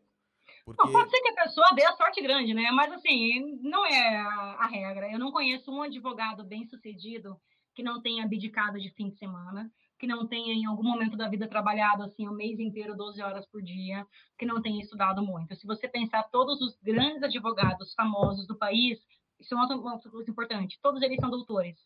Dificilmente, doutores de ter doutorado acadêmico, né? Então, assim, né? Em breve eu terei, gente. É, isso é outro ponto muito importante, né? Eu acho que uma das coisas que me trouxe um diferencial também em termos, assim, de atuação, e eu senti muito isso quando as, as coisas foram juntas na minha vida, né? Eu montei meu escritório quando eu comecei mestrado, né? E é muito interessante porque, veja, eu já estava muito tempo atuando na área bancária. O meu mestrado, o título da minha dissertação de mestrado é Defesa Judicial do Consumidor Bancário. Aliás, quem quiser pesquisar, só dá um Google, põe meu nome, põe o título, vocês baixam lá, né? Tem, tudo que a gente conversa sobre contratos bancários está lá, né? A dissertação é bem abrangente mesmo, ela dá um norte bem legal sobre o tema, né? Depois eu transformei em livro, publiquei, enfim. Mas quando eu fui para o mestrado, é, eu achava que eu sabia muito, né? Eu já estava muito tempo, já tinha praticamente 10 anos aí de carreira como advogada, né? É, já bastante tempo trabalhando aí com contratos bancários, já estudo contratos bancários desde a graduação, né? Meu TCC, gente, foi em contratos bancários, né? É, e achava que eu sabia muito. Cheguei no mestrado, aí eu fui descobrir que eu não sabia era nada né? Porque assim, eu até sabia bastante de contratos bancários, mas eu nunca tinha estudado a fundo a função social do contrato, o princípio da boa-fé objetiva, né? As nulidades absolutas, como eu estudei ao longo do mestrado, né? Então, assim, é, isso é um outro lado que é muito importante, que é o lado do estudo, né? É, por exemplo, agora no doutorado, a minha pesquisa ela é sobre como que você pode usar o microcrédito para gerar desenvolvimento, né? Como que o crédito, ao invés de endividar as pessoas, ele pode ajudar. Uh, a minha tese tem três capítulos, dois capítulos inteiros são economia, e eu não sou economista. Mas eu tive que estudar economia, eu tive que ler a trilogia do Piketty, eu tive que ler trocentos livros sobre microcrédito, entender metodologia, entender como é que uma instituição financeira pode alcançar sustentabilidade. Não é da minha área, gente, mas eu tive que estudar tudo isso. Né? Ao mesmo tempo, a partir do momento em que você vai para esse lado de estudo, de estudo mesmo, assim, aprofundado, né, tipo mestrado, doutorado, né, isso se torna muito melhor para a tua advocacia. Eu vejo que na minha atuação, eu, eu, não me vejo fazendo uma coisa só, né? Eu tenho três carreiras, né? Que é uma carreira como advogada, uma carreira como professora e uma carreira de pesquisa acadêmica que eu pretendo continuar para sempre. Eu adoro escrever, eu adoro publicar, eu adoro dar palestra em congresso, eu adoro é, investigar, né? Ir lá e mostrar que aquela informação está errada. Por exemplo, agora na, na, na, minha tese, uma das coisas que eu estou questionando é justamente isso, que não tem justificativa para ter a taxa de juros que a gente tem no Brasil. Isso aí você não consegue discutir num processo judicial, mas você consegue discutir no meio acadêmico, né? E quando você concilia essas diversas áreas de atuação, que são formatos diferentes, né? O formato da advocacia com o formato da pesquisa acadêmica, com o formato da docência, né? Mas eu vejo como uma coisa ajuda a outra. Eu sou uma boa professora porque eu sou uma boa advogada. Eu sou uma boa advogada porque eu sou uma boa pesquisadora. Eu sou uma boa pesquisadora porque eu sou uma boa advogada. Sabe? As coisas são, são todas interrelacionadas porque você acaba entendendo, e isso foi algo que para mim foi um, um, um, upgrade muito grande para a minha advocacia, foi quando eu fui para pesquisa acadêmica e quando comecei a dar aula em vários outros lugares, né, é, e isso melhorou a minha advocacia. Eu vejo assim, como eu tenho uma bagagem prática da advocacia faz um diferencial na minha atividade enquanto professora, né, os alunos geralmente gostam justamente porque eu consigo trazer uma abordagem muito prática por conta da minha experiência, né, como advogada. Mas como que o estudo que eu tive a partir do mestrado, no doutorado, me deu uma profundidade em termos de argumentação, que também você traz isso para dentro do processo, né? E aí as suas petições começam a ser vistas com outros olhos. Né? Por exemplo, é, nessa área bancária, aqui tem vários desembargadores que já leram meu livro, que conhecem meu livro, conhecem meu trabalho, né? Então, isso é um lado muito legal de você saber que quando você vai fazer uma ostentação oral, o cara te respeita, sem dúvida. Cara, não, quer, não quer dizer que ele vai acolher meu recurso, né? Mas é Uma coisa já, já mas é olha é diferente. diferente. É diferente, ele vai olhar com outro olhar. Né? Esses dias eu fiz uma tentação oral justamente nesse ponto da capitalização, que está errado, que eles estão jogando tudo errado, né? E aí chegou no final do julgamento, um desembargador falou assim, doutora, quem sabe numa próxima, né? Mas assim, tá bom, não, não ganhei o recurso. Mas assim, eu coloquei uma pulguinha ali, entendeu? Tá, tá plantada uma sementinha de que ele entendeu que ele tem que rever a matéria né? E aí, no próximo julgamento pode ser que eu ganhe, né? Isso é uma outra coisa que é importante para quem quer advogar, gente. Você tem que saber perder. Você tem que saber que você vai ganhar, e é super importante a gente celebrar cada vitória que a gente consegue, mas você tem que ter uma estabilidade emocional para saber perder. É perder sim. Ah, perdi esse julgamento, eu continuo recorrendo, vou até o STJ, vou brigar até o final. Né? E se eu não conseguir ganhar, vou tentar fazer um acordo. Né? Não estou dizendo entregar os pontos, né? Mas você tem que saber que a jornada do processo, ela envolve aí várias etapas, várias batalhas, né? E às vezes a gente vai apanhando no caminho, né? Então a gente tem que ter uma estabilidade emocional muito forte, de você saber que a decisão está errada, que você fez o seu melhor e ainda assim está errado e você vai ter que tentar consertar. E é assim que funciona. Então, a advocacia, é, tem uma frase que eu gosto muito do Sobral Pinto, né? A advocacia não é profissão de covardes, né? E ela não é porque você tem que aprender a apanhar. Você tem que aprender a apanhar e ainda falar no final. Obrigada, excelência. É você volta lá, não vai lá, briga, briga com o magistrado, briga com o desembargador, para falar assim, dá um mês você tá lá de volta, ô, tu dá um migué, né? Ah, Sim. oi, tudo bem, como é que você tá?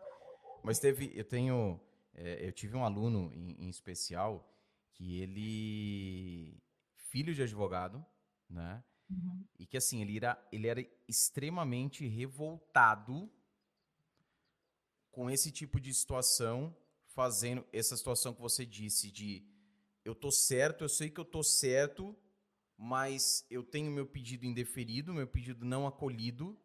E uhum. aquilo foi amargurando. E eu falei, meu, isso daí, conversando com ele, eu falei, isso daí vem desde a época do teu pai, que você acompanhou tudo isso chegando ao ponto de ele começar a questionar se vale a pena ou não e continuar advogando. De tão, de tão é, é, enraizado que aquilo ficou no cara. É. E é algo, e como você bem disse, é algo que faz parte. É que Não, nem jogo de parte. futebol. Às vezes é. teu time é o melhor, o melhor elenco, né, os melhores jogadores, vai jogar com o último colocado do campeonato, entra lá é uma sacolada. Uma sacolada. Eu sou né? Já sou acostumada é. a apanhar. É, eu sou palmeirense. Hoje eu quase vim com a camisa do Palmeiras aqui. O corintiano já é acostumado a sofrer, né? Então, assim, já, já me preparou o terreno aí também para a advocacia, né? E, Não, mas, na verdade, isso é uma coisa muito importante, porque ninguém te ensina na faculdade que você tem que ter estabilidade emocional. Ah, sem dúvida. Né, para você ganhar e perder. Né? A gente quer ganhar, a gente é competitivo. Quem que não quer ganhar?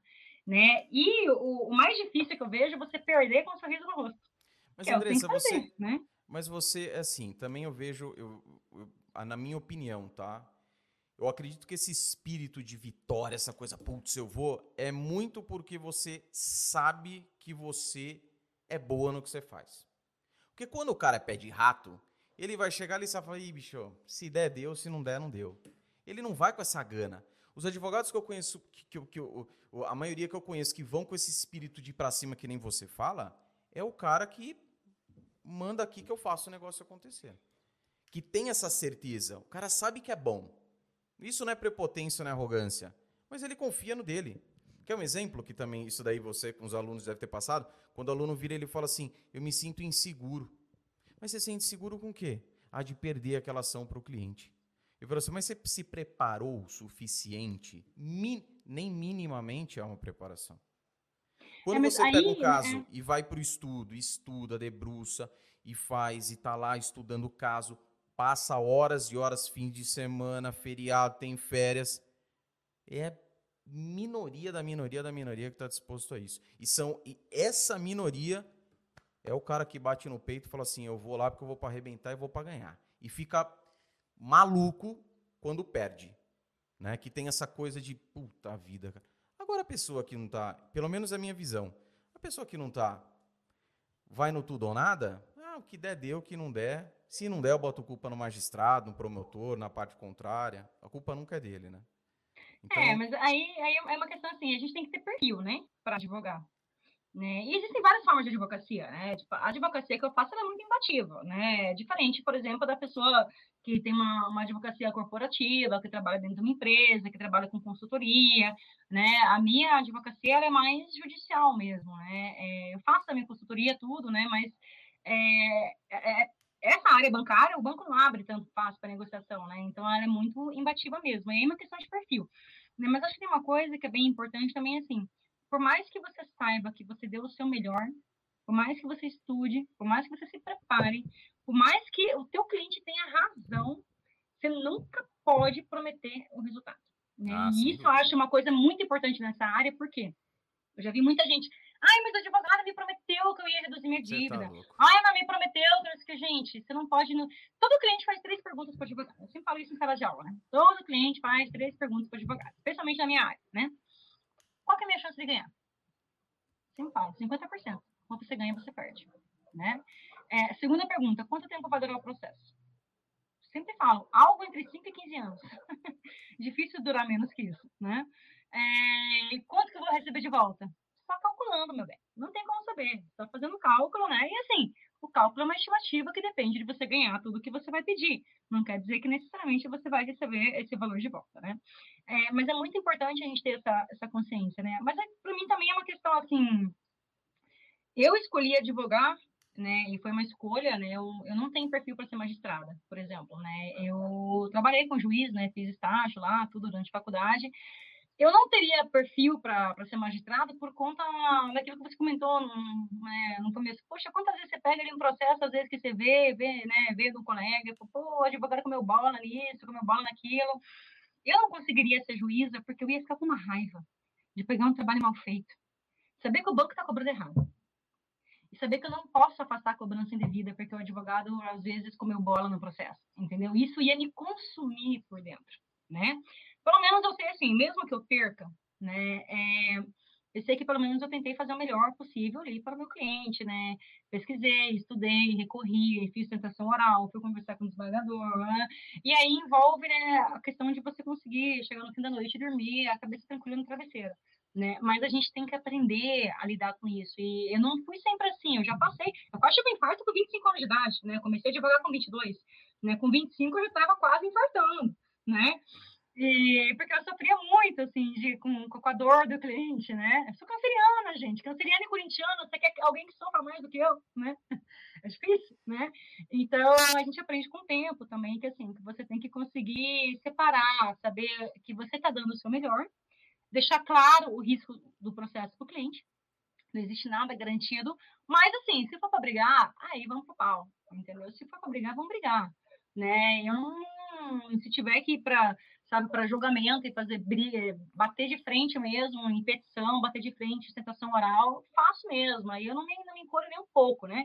Esses dias foi até engraçado, eu peguei uma perícia e é uma perícia de um processo bem importante de um cliente meu, que assim, os nossos cálculos deu 3 milhões para ele receber. Aí veio o perito e falou que é 200 mil só. Eu falei, não, não, não, não, tá tudo errado esse negócio aí, né? E aí, primeiro, primeiro sentimento que dá é desespero, né? Como é que né, o perito falou que é 200 mil, né? Daí você respira fundo, toma um café, né? Lê com calma e acha uma por uma das brechas, acha uma por uma das falhas, né? Daí fiz a reunião com a minha assistente técnica, né? A gente saiu, né? Minha parceira, né? A Sônia Time, a gente saiu lá da, da, da reunião, assim, ó, vamos ganhar esse negócio, cara. A gente achou todas as falhas, né? E é o que vai acontecer. Né? Então, esse trabalho de você ter uma frieza, de encontrar uma solução, de analisar com calma para saber reverter a situação, ter a confiança, né?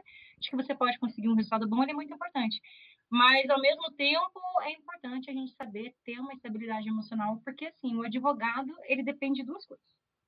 Ele depende de ter um bom relacionamento com os clientes dele, né? É, isso é essencial para que você possa cativar e manter ali né, é, novos clientes, inclusive, que vão surgir por indicação.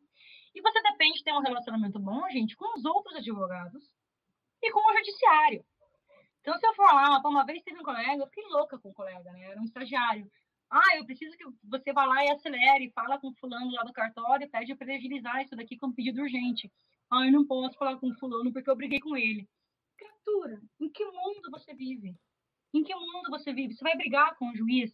Você vai brigar com o cartorário? Você vai brigar com o advogado da outra parte, que é a ponte para você fazer um acordo? Não dá. Né? É, eu acho que a grande estabilidade é a gente conseguir ter um equilíbrio, né? E ter um controle para conseguir manter a calma, né? Muito obrigada, excelente. Né? É Nossa resenha assim, é difícil, mas a gente aprende, né? A gente Não, vai aprendendo. É difícil, é difícil, mas eu concordo plenamente com você, porque isso é algo e é, assim, é extrema, é mandatório para o advogado. É. é. mandatório. O advogado ele tem que ter a frieza. Uhum. Eu falo que nem médico, né? O médico, às vezes, a pessoa fica. O médico ele chega lá, chama o paciente, a família inteira senta à frente dele, ele dá a pior notícia para você. Você tá com a doença tal. Numa cara que a família, pô, se estiver armado ali, vai dar um tiro no cara. É aquilo que é dele. Imagina ele se abalar com a questão emocional. Não tô falando que nenhum faz isso. Né? E não estou falando que em nenhum momento você vai levar, aflorar esse lado emocional. Agora, pensa, pô, nesse exemplo que você deu, que é uma coisa até normal, né? De lá, pô, vou de gladiar, né? Termino de assistir o Gladiador e fala assim, arena, vou pra audiência, minha arena.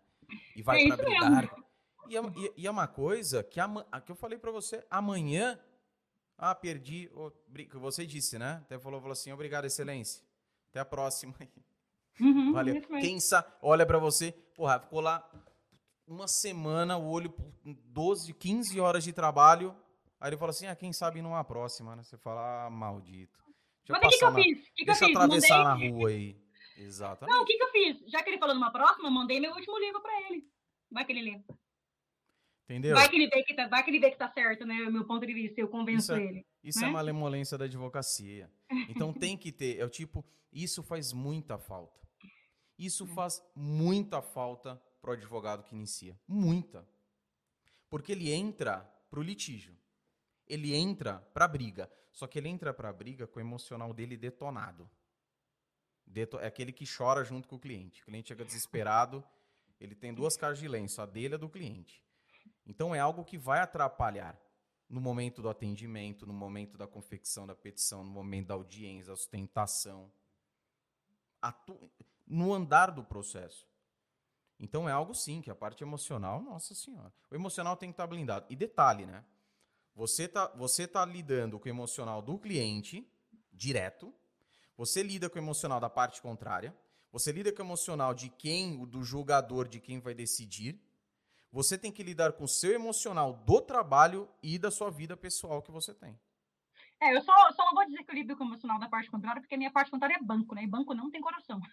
banco não tem. Uma vez o cara falou assim: eu não devo para ninguém, porque dever para banco não é dever.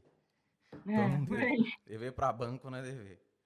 Mas é, mas é algo assim que, que, que, na minha visão, isso é imprescindível. Imprescindível. O lado emocional é algo do início, do momento, no momento da atração do cliente, ele já começa a contar ali seja da atração, seja da conversão do prospecto em cliente, durante o processo, que vai ajudá-lo, como você bem colocou, na fidelização desse cliente. Uhum, que vai indicar outros. Mais, que vai indicar outros. E como você bem colocou também que é a questão, você vai dormir, perdeu, mas você dorme com a consciência de que o trabalho foi bem feito. Esse é o melhor termômetro que tem. É. Ah, mas eu perdi. Mas você perdeu por quê? Foi por falta de, de, de né, de, de atenção sua, né? diligência sua, como é que foi? Uhum. Né? E aí, o cliente, como é que ficou nessa história? Agora, e eu sempre digo o seguinte: não é porque você perdeu que o cliente vai lhe deixar, vai deixar de lhe indicar. Não é porque você ganhou que o cliente vai voltar com você, que ele vai lhe indicar. Uhum. Então, sempre o termômetro é esse, é o trabalho bem feito. Sim, com certeza. Eu sempre levo isso e falo isso, que é importantíssimo mesmo. Mas você sabe que teve uma coisa que para mim também aí entra muito do, da contribuição daquilo que eu estava falando, né? De como que a vida acadêmica te ajuda na advocacia, né? Quando eu fui começar o mestrado, assim, eu sempre fui muito imbatível, né, gente? Trabalhando contra banco, né? Então é, é embate, né? Você sabe que o banco só faz acordo fim de semestre, né? Antes disso tem que ficar brigando, né? É, a gente foi, quando, quando eu fui para começar o mestrado, né? E aí é uma coisa que é bem interessante, que assim, a atividade de redação, de você estruturar um texto né, no ambiente acadêmico, é exatamente o contrário do que acontece na advocacia. Na advocacia, você vai lá e fala assim: eu quero essa jurisprudência só, eu quero convencer esse argumento, e é isso, pá, pá, pá, é tudo unilateral, né? Eu quero chegar nesse resultado. Eu pego só os argumentos que me interessam e vou construindo, convencer o juiz, beleza, tá aí, é, consegui o resultado. Quando você vai para o meio acadêmico, a primeira coisa que eu ouvi do meu orientador, né? Meu orientador do mestrado foi o ministro Faquin, né? Que é um professor maravilhoso, né? É, primeira coisa que ele falou assim, olha, o seu trabalho não pode ser unilateral. Você tem que entender o lado do outro. Nem que seja para depois você criticar. Mas você tem que primeiro entender.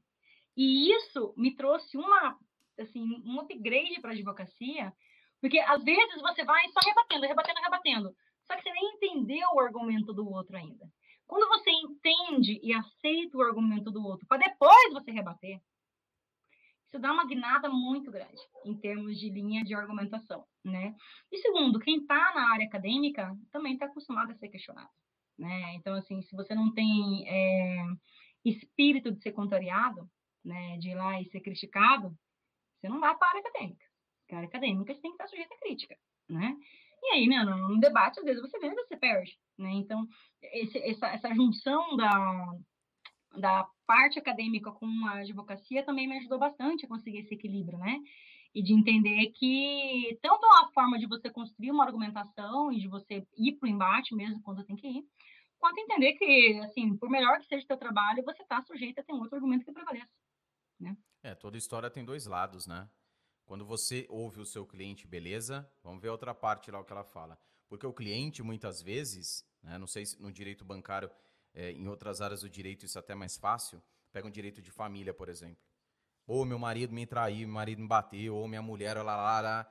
É, aquele, é aquela versão. Você vai uhum. única e exclusivamente debruçado naquele ponto, a hora que você se depara, tem aquela audiência, tem uma conciliatória aqui, hora que a parte começa a falar, o advogado vê assim, ó, olhando para o cliente. Tipo, porra, você tá de sacanagem comigo que você não me contou isso daí. É. Já começa, né? Então, essa questão realmente é outro ponto fundamental. E é. vai, logicamente, ajudá-lo. É, você começa a é, é, trabalhar o seu senso crítico. E, logicamente, vai te ajudar durante todo o trâmite do processo. Uhum, com certeza. Isso, é, isso é, é importantíssimo. Você disse que você pega hoje, logicamente, casos mais parrudos, né? Casos mais uhum. pesados ali. Há uma rotina quando você fala assim, não, peraí, chegou, liquidação de sentença, chegou lá, peraí, deixa eu ver pro cálculo.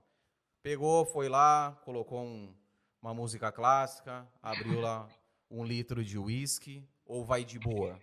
Fim de não, semana, não. só faço isso fim de semana? Eu tô numa fase da vida atualmente que, assim, minha rotina, ela foi toda sugada pela tese, né? Então, eu tô tendo que colocar um dia fixo da semana para eu advogar. Por exemplo, amanhã tem julgamento, não tem que fazer. Ontem eu tinha um prazo, fiz prazo, né?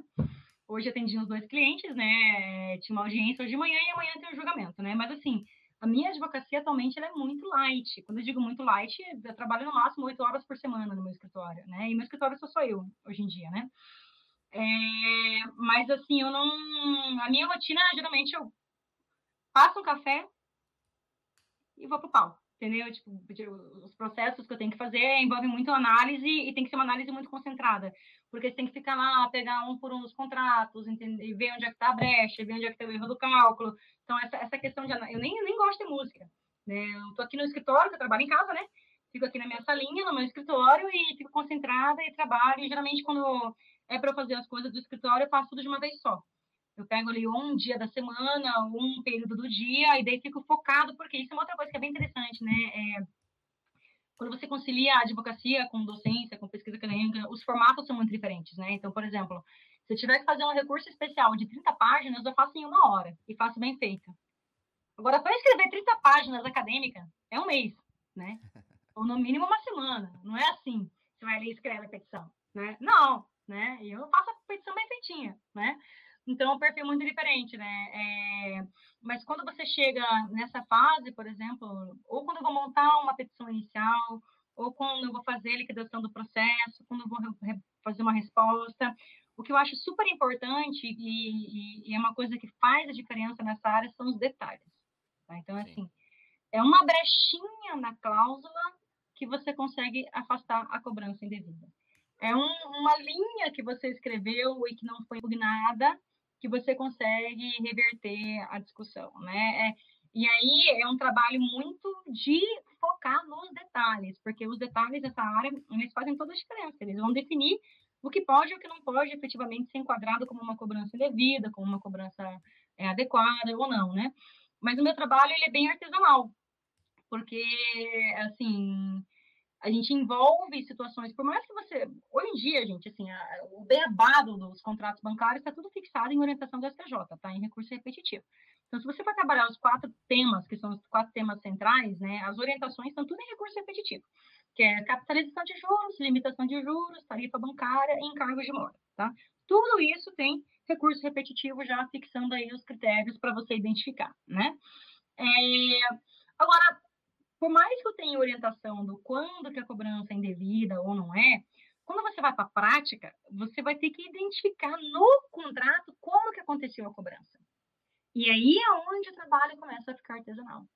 Né? Porque por mais que sejam sempre os mesmos tipos de abusos que a gente consegue discutir, eles acontecem na prática de maneira diferente. E aí tem que saber a diferença de um contrato de limite para um contrato de crédito fixo, por exemplo. Eu estou com uma decisão agora do Tribunal de São Paulo, é, que eu vou ter que fazer um recurso de apelação, explicando para o juiz que simplesmente ele não, não leu ali a perícia que foi feita no processo, que provou que não tem um documento provando a dívida que o banco está cobrando, né? E é uma dívida alta, né? E aí o que acontece? Eu só consigo explicar isso se eu souber como que funciona esse contrato específico, que é um contrato de vendor, que é uma operação totalmente empresarial. E aí eu tenho que estudar o contrato, eu tenho que saber que esse contrato ele pode ser ou uma concessão de limite ou um crédito fixo. Eu tenho que saber que no meu caso concreto ele é uma concessão de limite. E no meu caso concreto tem uma cláusula lá dentro do contrato dizendo que cada utilização do limite ia ser instrumentalizada num contrato próprio e esses contratos não vieram aos autos. Então, veja como o trabalho é artesanal. Eu tenho que saber o tipo de contrato que é, porque ele é um gênero, que tem várias espécies. Eu tenho que saber que do gênero, da espécie que ele é, eu tenho uma cláusula dentro desse contrato em específico, e a partir dessa cláusula que eu consigo saber que não tem as informações provando a dívida no contrato, no, no processo, né? Então, assim, é um trabalho muito artesanal. É, e eu acho que isso é o que faz diferença. Às vezes você ganha, gente, é um detalhe. É, assim, é, é, é o detalhe que é o que vai fazer toda a diferença para você conseguir ter um bom resultado. É algo que a gente vê bastante também por aí. Até o pessoal que fica naquela de modelo de petição, é. onde se limita. Eu, eu falo o seguinte: a parte mais, na minha opinião, a parte mais importante é quando você vai narrar os fatos, né? Uhum. vai dizer ao magistrado, e lógico, como você falou anteriormente, levando em conta a parte contrária, o que, o que, o que aconteceu para chegar naquele, naquela situação. Uhum. E, e, é algo que não há. Como você bem colocou, a, a, a, hoje pega aquele esqueleto da petição, vai ali dois parágrafozinhos lá, já fala os fatos, depois pega aqueles julgados pontuais, coloca ali, tô feito, beleza, advogar é fácil. É. E quando faz isso, você tá se nivelando por, baixo. baixo. É. Exatamente, porque você. E, e, e, aí vem o seguinte: isso fica tão é, é, vicioso, você nunca vai conseguir sair desse momento, dessa situação. Porque se você não, não, não chegar um momento e falar o seguinte, não, peraí, eu preciso. E, e se você puxar na história, a maioria dos grandes casos vencidos por advogados, e vou além, não somente no país, mas no mundo, foram justamente por detalhes. Uhum. Nós temos vários filmes é, que você vê independente da área de atuação, mas vários filmes com histórias reais, onde você vê justamente que aquela coisinha é aquela vírgula no meio da frase que vai mudar totalmente o sentido da coisa. É, exatamente. E isso demanda estudo, né? Demanda estudo, né? E, e demanda também, assim, é... tem duas situações que foram, assim, três, na verdade, né? Que foram as coisas mais legais que aconteceram na minha vida, assim, em termos de carreira, né? É, uma foi criar precedente, que era um, um, um, tipo de contrato, era desconto de título, né? E era um cliente meu que ele tinha três processos, que era cobrança de dívida de desconto de título. E assim, você vai lá e você, você pega os livros, né, que, de bancário que tem. Ah, o contrato de desconto de título é o contrato que o banco desconta o título. ok, e aí? O que, que isso resolve? O que, que, que, que isso me ajuda a saber se a cobrança está certa ou não está? Não tem nada ali dizendo como é que funciona, né? E aí, a mesma coisa. Fui lá, peguei o contrato, li o contrato, e daí entendi que o contrato era assim. O cliente vai no banco, descontava o título, levava lá um, um tanto de cheques, né? Aí o banco antecipava esses cheques, porque eram predatados, né? Ou duplicatas, né? E aí o cliente pegava aquela antecipação e, logicamente, o banco não dava para ele o dinheiro equivalente ao total dos cheques, né? Descontavam os juros. Se algum desses títulos não é pago, o banco debita o valor na conta corrente do cliente. Portanto, não existe inadimplência para o banco. Se o título não foi honrado, o banco debita o valor do título na conta do cliente. Zero só que ao mesmo tempo, é, só que ao mesmo tempo o banco não devolve o cheque ou a duplicata para o cliente cobrar o sacado dele. Então, olha como é que fica a situação para a empresa, né? O banco debita o valor na conta do cliente e não devolve o título para ele cobrar. E ainda depois vem e ajuizam a ação dizendo que tem um valor X de tantos títulos que não foram pagos, mas espera aí. Se o, o contrato está falando que você debitou na minha conta, então, você já me cobrou. Segundo, se você quer me cobrar, sendo que o título está com você, o título é endossado ao banco, você tem que me devolver o título para que eu possa cobrar do sacado. Senão, corre o risco do banco cobrar de mim e cobrar do sacado, né? Você não tem isso escrito em nenhum livro, nenhum manual de contratos bancários, né? E aí, fui lá, coloquei isso num processo, coloquei isso no outro, e foi bem interessante que quando teve o julgamento desses, desses dois casos, né, coincidentemente os dois caíram na mesma Câmara, né, eram dois processos diferentes, e os dois caíram na mesma Câmara, dentro do tribunal, né. E eu ganhei os dois casos, e foi bem legal, assim, que né, eu tô aí já há mais de 20 anos né, na, na lida, né, forense, digamos assim, como advogada há 17, mas, né, desde o começo da faculdade trabalho em escritório, né, e aí foi bem interessante, foi a primeira vez na minha vida que eu peguei um acórdão que não citava jurisprudência, porque a gente criou o precedente. Né? Até então não tinha, não tinha decisões reconhecendo que, nesse caso, como o banco não me devolveu os títulos, né, é, ele não podia simplesmente entrar com uma ação de cobrança para me empurrar ali uma dívida que não estava demonstrada, né? Então isso foi muito legal. A primeira situação que foi muito legal assim do, do que aconteceu na minha vida, né? A segunda situação, que aí é o outro lado, né, que aí é onde você vê que às vezes a gente fica assim, poxa, eu estou aqui pesquisando, fazendo mestrado, doutorado, vai servir para quê? Né? É, eu quase mudei o título da minha tese hoje para O Bacen me obriga a beber. eu estou pesquisando nessa área de microcrédito, olha assim, ai, gente, está tudo errado, pelo amor de Deus, né? Quase mudei o título para isso, né? O Bacen me obriga a beber, né? Sinopse sincera da minha tese, né?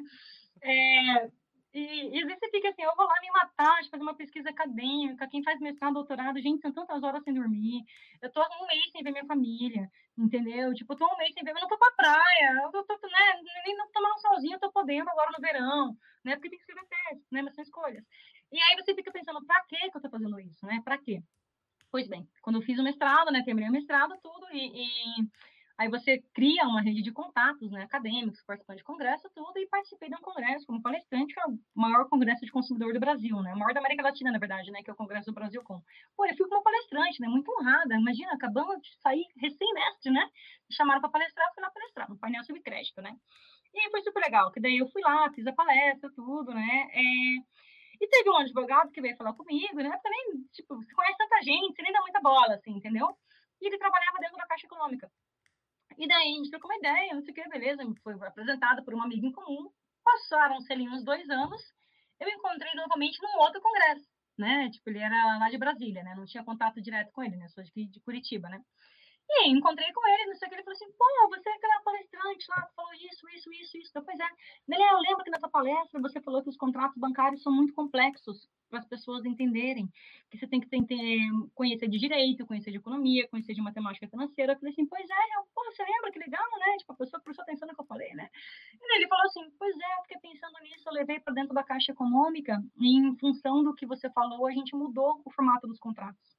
Então, a gente reduziu os contratos habitacionais, que eram um contratos de 30 páginas, que ninguém conseguia ler, para um contrato de 7, que daí facilitava a compreensão pelo consumidor. Eu falei assim, gente, se alguma coisa que eu falei serviu de alguma forma, tudo que eu pesquiso, né?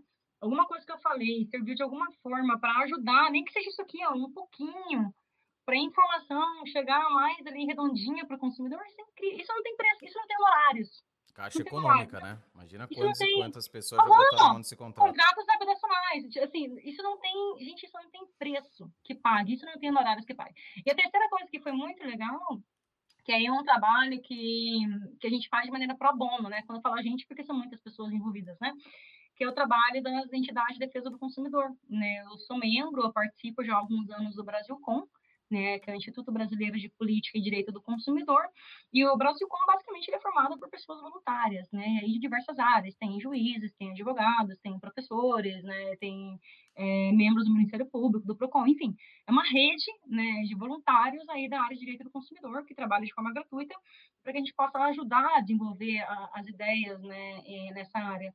E o Brasilcom, assim como o IDEC, eles têm tido um trabalho muito legal, que é de se habilitar como amigos curi, nos processos que envolvem informação de precedente. Então, por exemplo, os processos do STJ, que a gente tem ali informação de recurso repetitivo, né? Eu, eu participei como palestrante numa audiência pública dentro de um repetitivo em matéria bancária da STJ.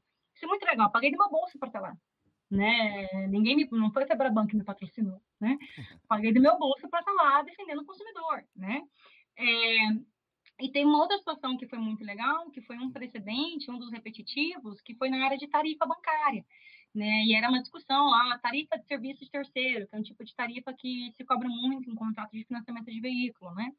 E aí, esse caso, por ser matéria bancária, que é a minha especialidade, né? Eu auxiliei a fazer a manifestação do, do Brasilcom, né? E se vocês pegarem, gente, a, a nossa manifestação dentro do processo e pegar o acordo, vocês vão ver, assim, tipo, você tem ali uns 80% de similaridade, sabe, de que está igual, que aquilo que a gente trouxe em termos de informação, de como que os tribunais estavam decidindo, por que, que aquela cobrança era abusiva, blá, blá, blá. Se a gente pegar ali e você vê que, querendo ou não, o trabalho que a gente fez pro bono, você acha que vou cobrar para fazer uma manifestação de amigo escuro num processo que vai julgar milhões de contratos de consumidor? Não, eu quero ajudar, é o que eu posso fazer, a minha função social enquanto advogada, né? É, dizem lá que o advogado é essencial para a administração da justiça, aí é onde você pode realmente ser, né? Nesse pro bono, né? É, e é muito legal de você ver isso, assim, que quando você estuda, e aí você começa a, a, a, a ser reconhecido, a ter uma carreira, isso te abre a possibilidade de você trabalhar onde você realmente pode fazer diferença. Assim, você trazer uma ideia que é acolhida, e que, de certa forma, vai ajudar na defesa do consumidor bancário, que é o que eu faço. Né? Eu tenho uma vocação para essa área, não consigo, nunca vou trabalhar para banco, gente. Eu digo, não vou nunca, não faço isso, vou morrer de fome, né? Não que seja o caso, né? Mas assim, não vou, né? Tipo, eu tô dependendo do que eu acho certo, né? Mas é, é muito legal quando você vê que o teu resultado, enquanto dedicação, é, você pode alcançar uma amplitude que é maior do que você ganhar um caso concreto. Você pode ajudar a construir um mecanismo que você vai ajudar tantas outras pessoas, né? E isso acho que é a coisa mais gratificante que pode ter para uma carreira. Assim. E, e, um detalhe importante uma, e uma pergunta também. É, debruçar na parte acadêmica lhe toma muito tempo, né? Uhum. Tudo que você já fez. Sim. Tanto mestrado, doutorado agora, é, as aulas, né, a uhum. docência, uhum. e que a gente pode até enquadrar logicamente na questão é, que tem essa interferência direta na, na, na, questão acadêmica. Em algum momento você chegou pensou o seguinte, fala, putz, espera aí, eu, se eu ficasse somente focada na advocacia, financeiramente, eu estaria muito melhor, porque é a visão que eu tenho daqui, né? Sim. Ou é algo que nunca passou na sua cabeça, ou não, passou, mas eu falei, não adianta. O negócio aqui a parte acadêmica, essa questão mais né, de focado, tirando, não que esteja errado focar no dinheiro, porque primeiro você foca na ajuda e o dinheiro vem na consequência, mas até mesmo pelo tipo de trabalho que você faz hoje com clientes pontuais num trabalho, logicamente, tudo que é artesanal, tem uhum. aquela uhum. quantidade limitada, né?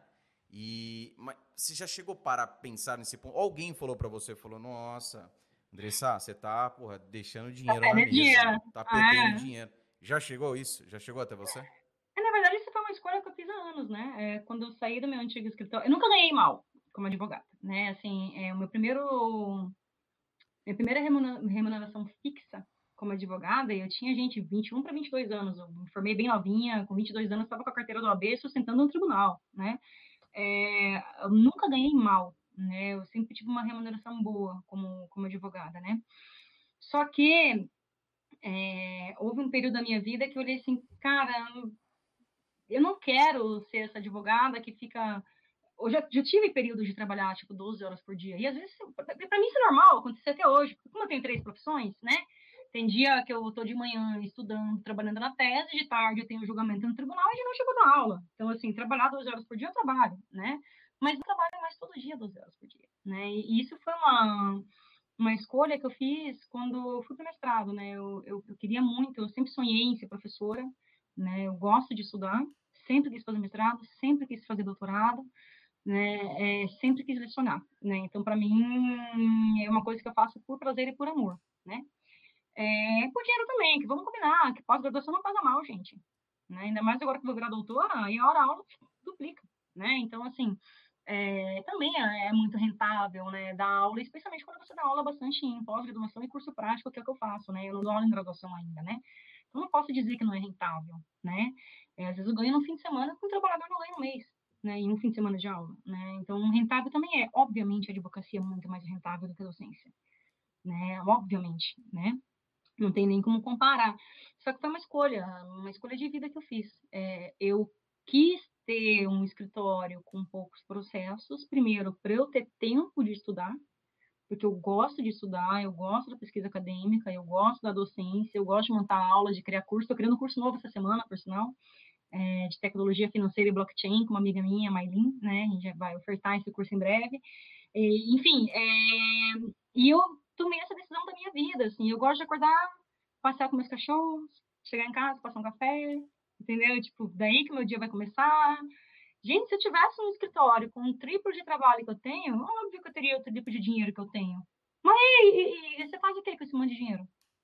Ficar estressada? É escolha, né? Sem ter qualidade de vida.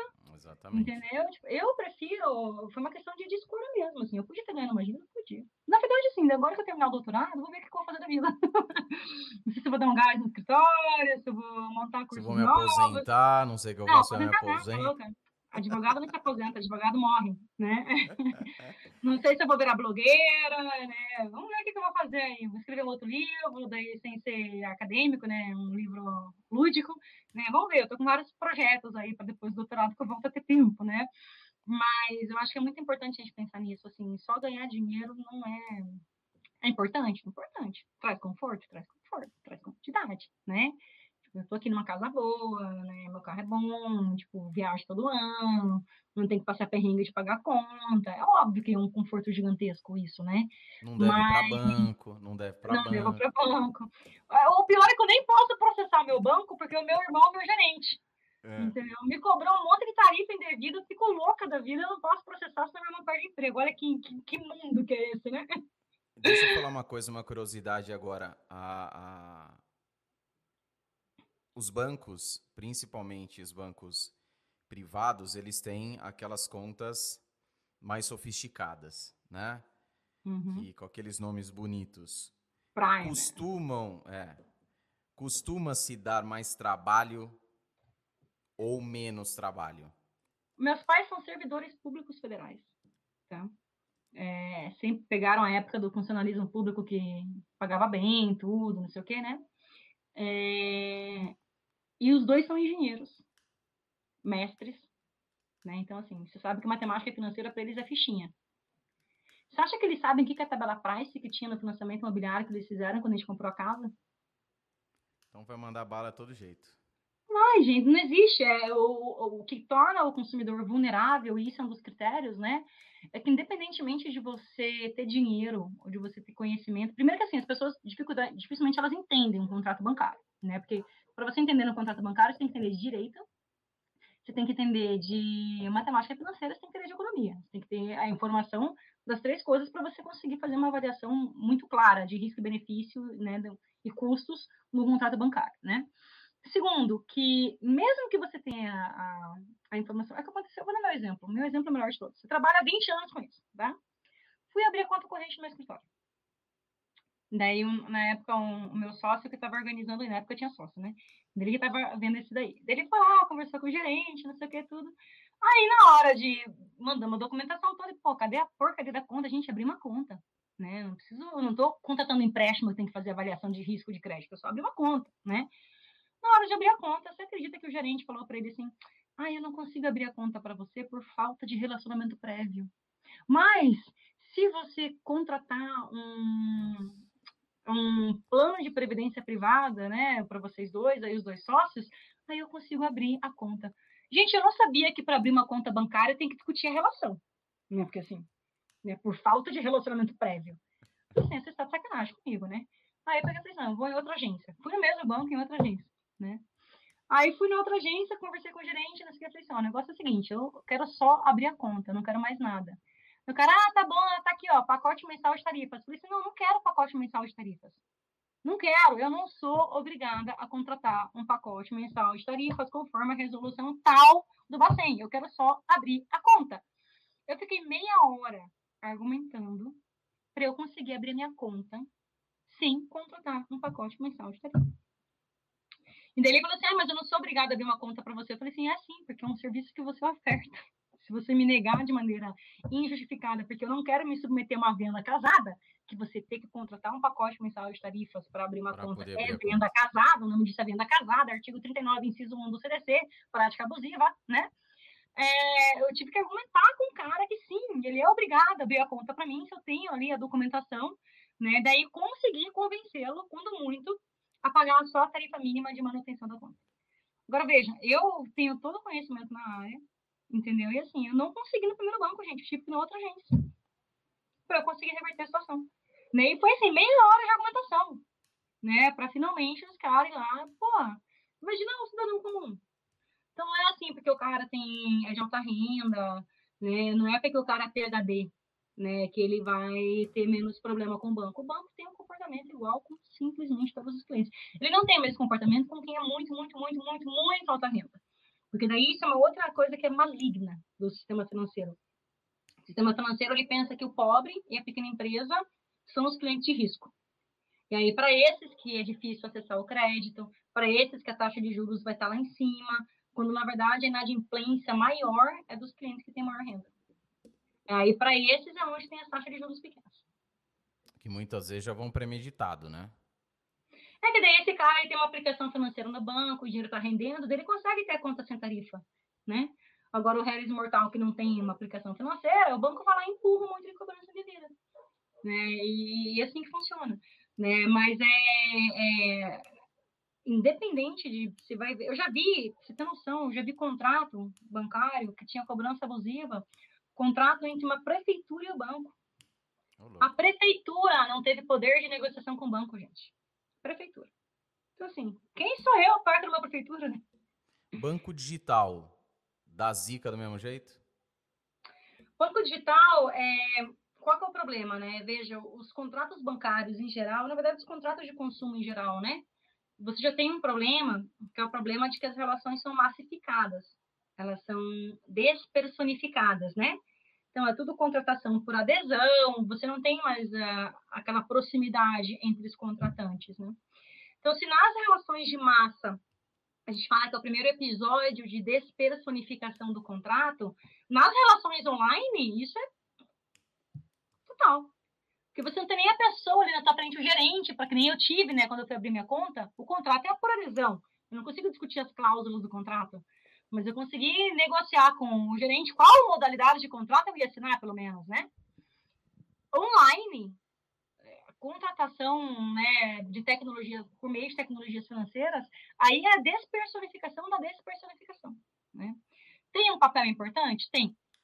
Né? E assim, até a, as fintechs, né, que são as tecnologias financeiras em geral, né, elas vêm muito assim em nível internacional para fazer frente a falhas de mercado, né? Especialmente para fazer o crédito chegar onde ele não chega, né? E especialmente depois da do que a gente chama de credit crunch, né? Que é quando você tem o fechamento do sistema financeiro depois da última crise, né?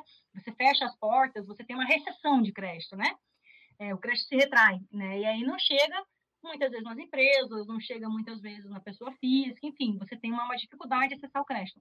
As fintechs, elas vêm com essa promessa de democratização, de que eu vou abrir aí o acesso ao crédito, e elas vêm com uma promessa de ser mais eficiente, porque como eles utilizam mecanismos de big data, né, para processar a formação de scoring, captando suas informações da internet a partir de algoritmos, tem menos custo, tem menos sede, né? É online, né? Você não tem a agência bancária com funcionário, com segurança. Enfim, elas têm toda uma promessa de, em razão das tecnologias, serem mais eficientes e conseguirem ofertar serviços com menos custo e com maior rentabilidade para quem vai investir. Né? A promessa é essa. Agora, qual é o problema? O problema quando você pensa no público brasileiro, é, primeiro que já tem estudos que mostram assim, que as fintechs não chegam nas populações de baixa renda as fintech. Gente, quando eu falo população de baixa renda, vamos lembrar que metade do Brasil vive com menos de um salário mínimo, tá? Então, assim, né? Não chega, a democratização do crédito não vai acontecer por meio de fintech. A fintech chega em mim, entendeu? Chega em quem está aqui agora, online, conectado na sua casa, que tem um computador, que tem uma internet, né? Que não é a maioria da população, né? Ela chega em quem já tem acesso ao sistema financeiro, né? E além de chegar em quem já tem acesso, é, tem que chegar em quem tem conhecimento para conseguir avaliar. Porque daí você tem uma outra forma de vulnerabilidade, né? Eu já sou vulnerável porque o contrato bancário ele é difícil de você compreender, porque ele tem uma linguagem técnica de matemática financeira, de economia, jurídica, blá blá blá. E além disso, você tem a cyber vulnerabilidade, né? Que é a vulnerabilidade nos meios digitais. Você sabe que agora, por exemplo, com o lançamento do Pix pelo Bacen, teve muita gente que caiu em fraude. Que mandava uma mensagem, ah, clique aqui para cadastrar o seu Pix, blá, blá, caiu em fraude, caiu em golpe. Né? Então, é, o problema tem um lado positivo e um lado negativo. Você tem um lado positivo que realmente, em algumas modalidades, as fintechs vêm aí suprindo uma falha de mercado, né? Não acho que gere necessariamente uma democratização, porque para mim democratizar é chegar onde o crédito hoje não chega, né? E você tem esse problema de que você tem que ter para você lidar com um pouco mais de segurança, você tem um público que seja acostumado com esse modelo de contratação online e entenda um pouco melhor o que está contratando, né? Em um contrato bancário, isso é bem difícil. E você vê que isso daí, logicamente, é carente. É lógico que se a gente ficar dependendo de informações claras, assim como você está passando aqui, informações claras das empresas, das instituições, sejam digitais ou não, porra, a gente vai ficar aí, né, no sono profundo, porque provavelmente isso não acontecerá.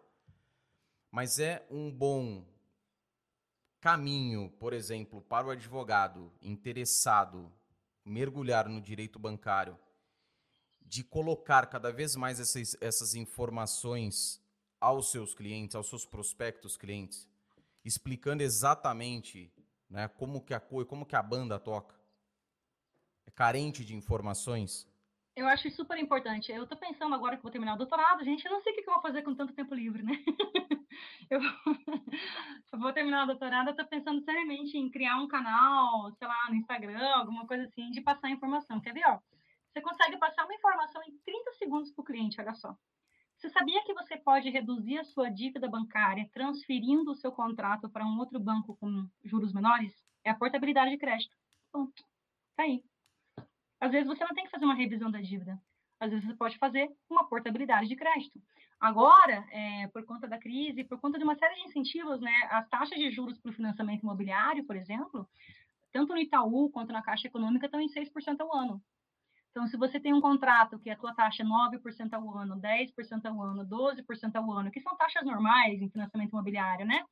E teu contrato está em dia, você pode fazer o Itaú ou a Caixa comprarem o teu contrato e você reduz a tua dívida. Não precisa de advogado, não precisa de processo. É só você procurar o banco e pedir a portabilidade. Esse é o tipo de informação que às vezes você resolve a vida de uma pessoa porque a pessoa que tem uma taxa de juros de 12% ao ano reduzir para 6%, cai pela metade o valor que ela paga de juros no contrato. Cai pela metade o endividamento dela. Né? E às vezes é uma informação que você consegue passar. E às vezes é uma informação que, pô, o cliente vai lá e resolveu a vida dele com uma portabilidade. Ele vai te procurar para outras coisas. Né? Sem dúvida. E ao mesmo tempo você tem um lado social que assim, eu acho que a gente que tem acesso à informação, a informação só tem sentido se ela for compartilhada. O curso que eu tenho de revisão de contratos bancários está gratuito há quase um ano. E eu deixei gratuito e vai ficar gratuito para sempre. Porque eu quero que os advogados aprendam a trabalhar contra banco. Eu quero que os advogados saibam como mexer com o contrato bancário. Eu quero que eles possam fazer o trabalho bem feito, porque milhões de clientes dependem disso, milhões de pessoas dependem disso, né? E a gente fala assim, ah, é um contrato bancário, mas gente, é a casa da pessoa, né? Às vezes é o carro que a pessoa sonhou uma vida inteira para conseguir comprar. Às vezes é o financiamento da faculdade daquela pessoa, para que ela possa melhorar de vida entendeu? Às vezes é o, é empréstimo que vai definir se a empresa que gera tantos empregos fica aberta ou se ela quebra, né? Então, a gente trabalha com contratos e a gente tem que lembrar que por trás dos contratos tem pessoas, né? E você fazer um trabalho bem feito não é só, ah, eu reduzi a dívida em um milhão. Cara, você manteve uma empresa. Você salvou uma empresa, às vezes, né? Então, o impacto que isso traz é muito grande para a vida das pessoas, né? Eu acho que não tem sentido a gente ter informação essa informação não poder ser transmitida. Né? Então, eu acho super legal, assim, eu acho que os advogados têm que investir nisso. Hoje em dia, as mídias sociais, né, é, isso está sendo regulado pelo OAB, né? A questão de você fazer o marketing jurídico através das mídias sociais, né? Mas as mídias sociais são um caminho sensacional para você divulgar informação. Informação que às vezes a pessoa não sabe, não sabe que existe. Esses dias eu compartilhei um negócio lá que era, sei lá, uma informação assim, que você pode, por exemplo, suspender algum serviço se você vai ficar sem utilizar por um período, como TV a cabo. Minha amiga não sabia.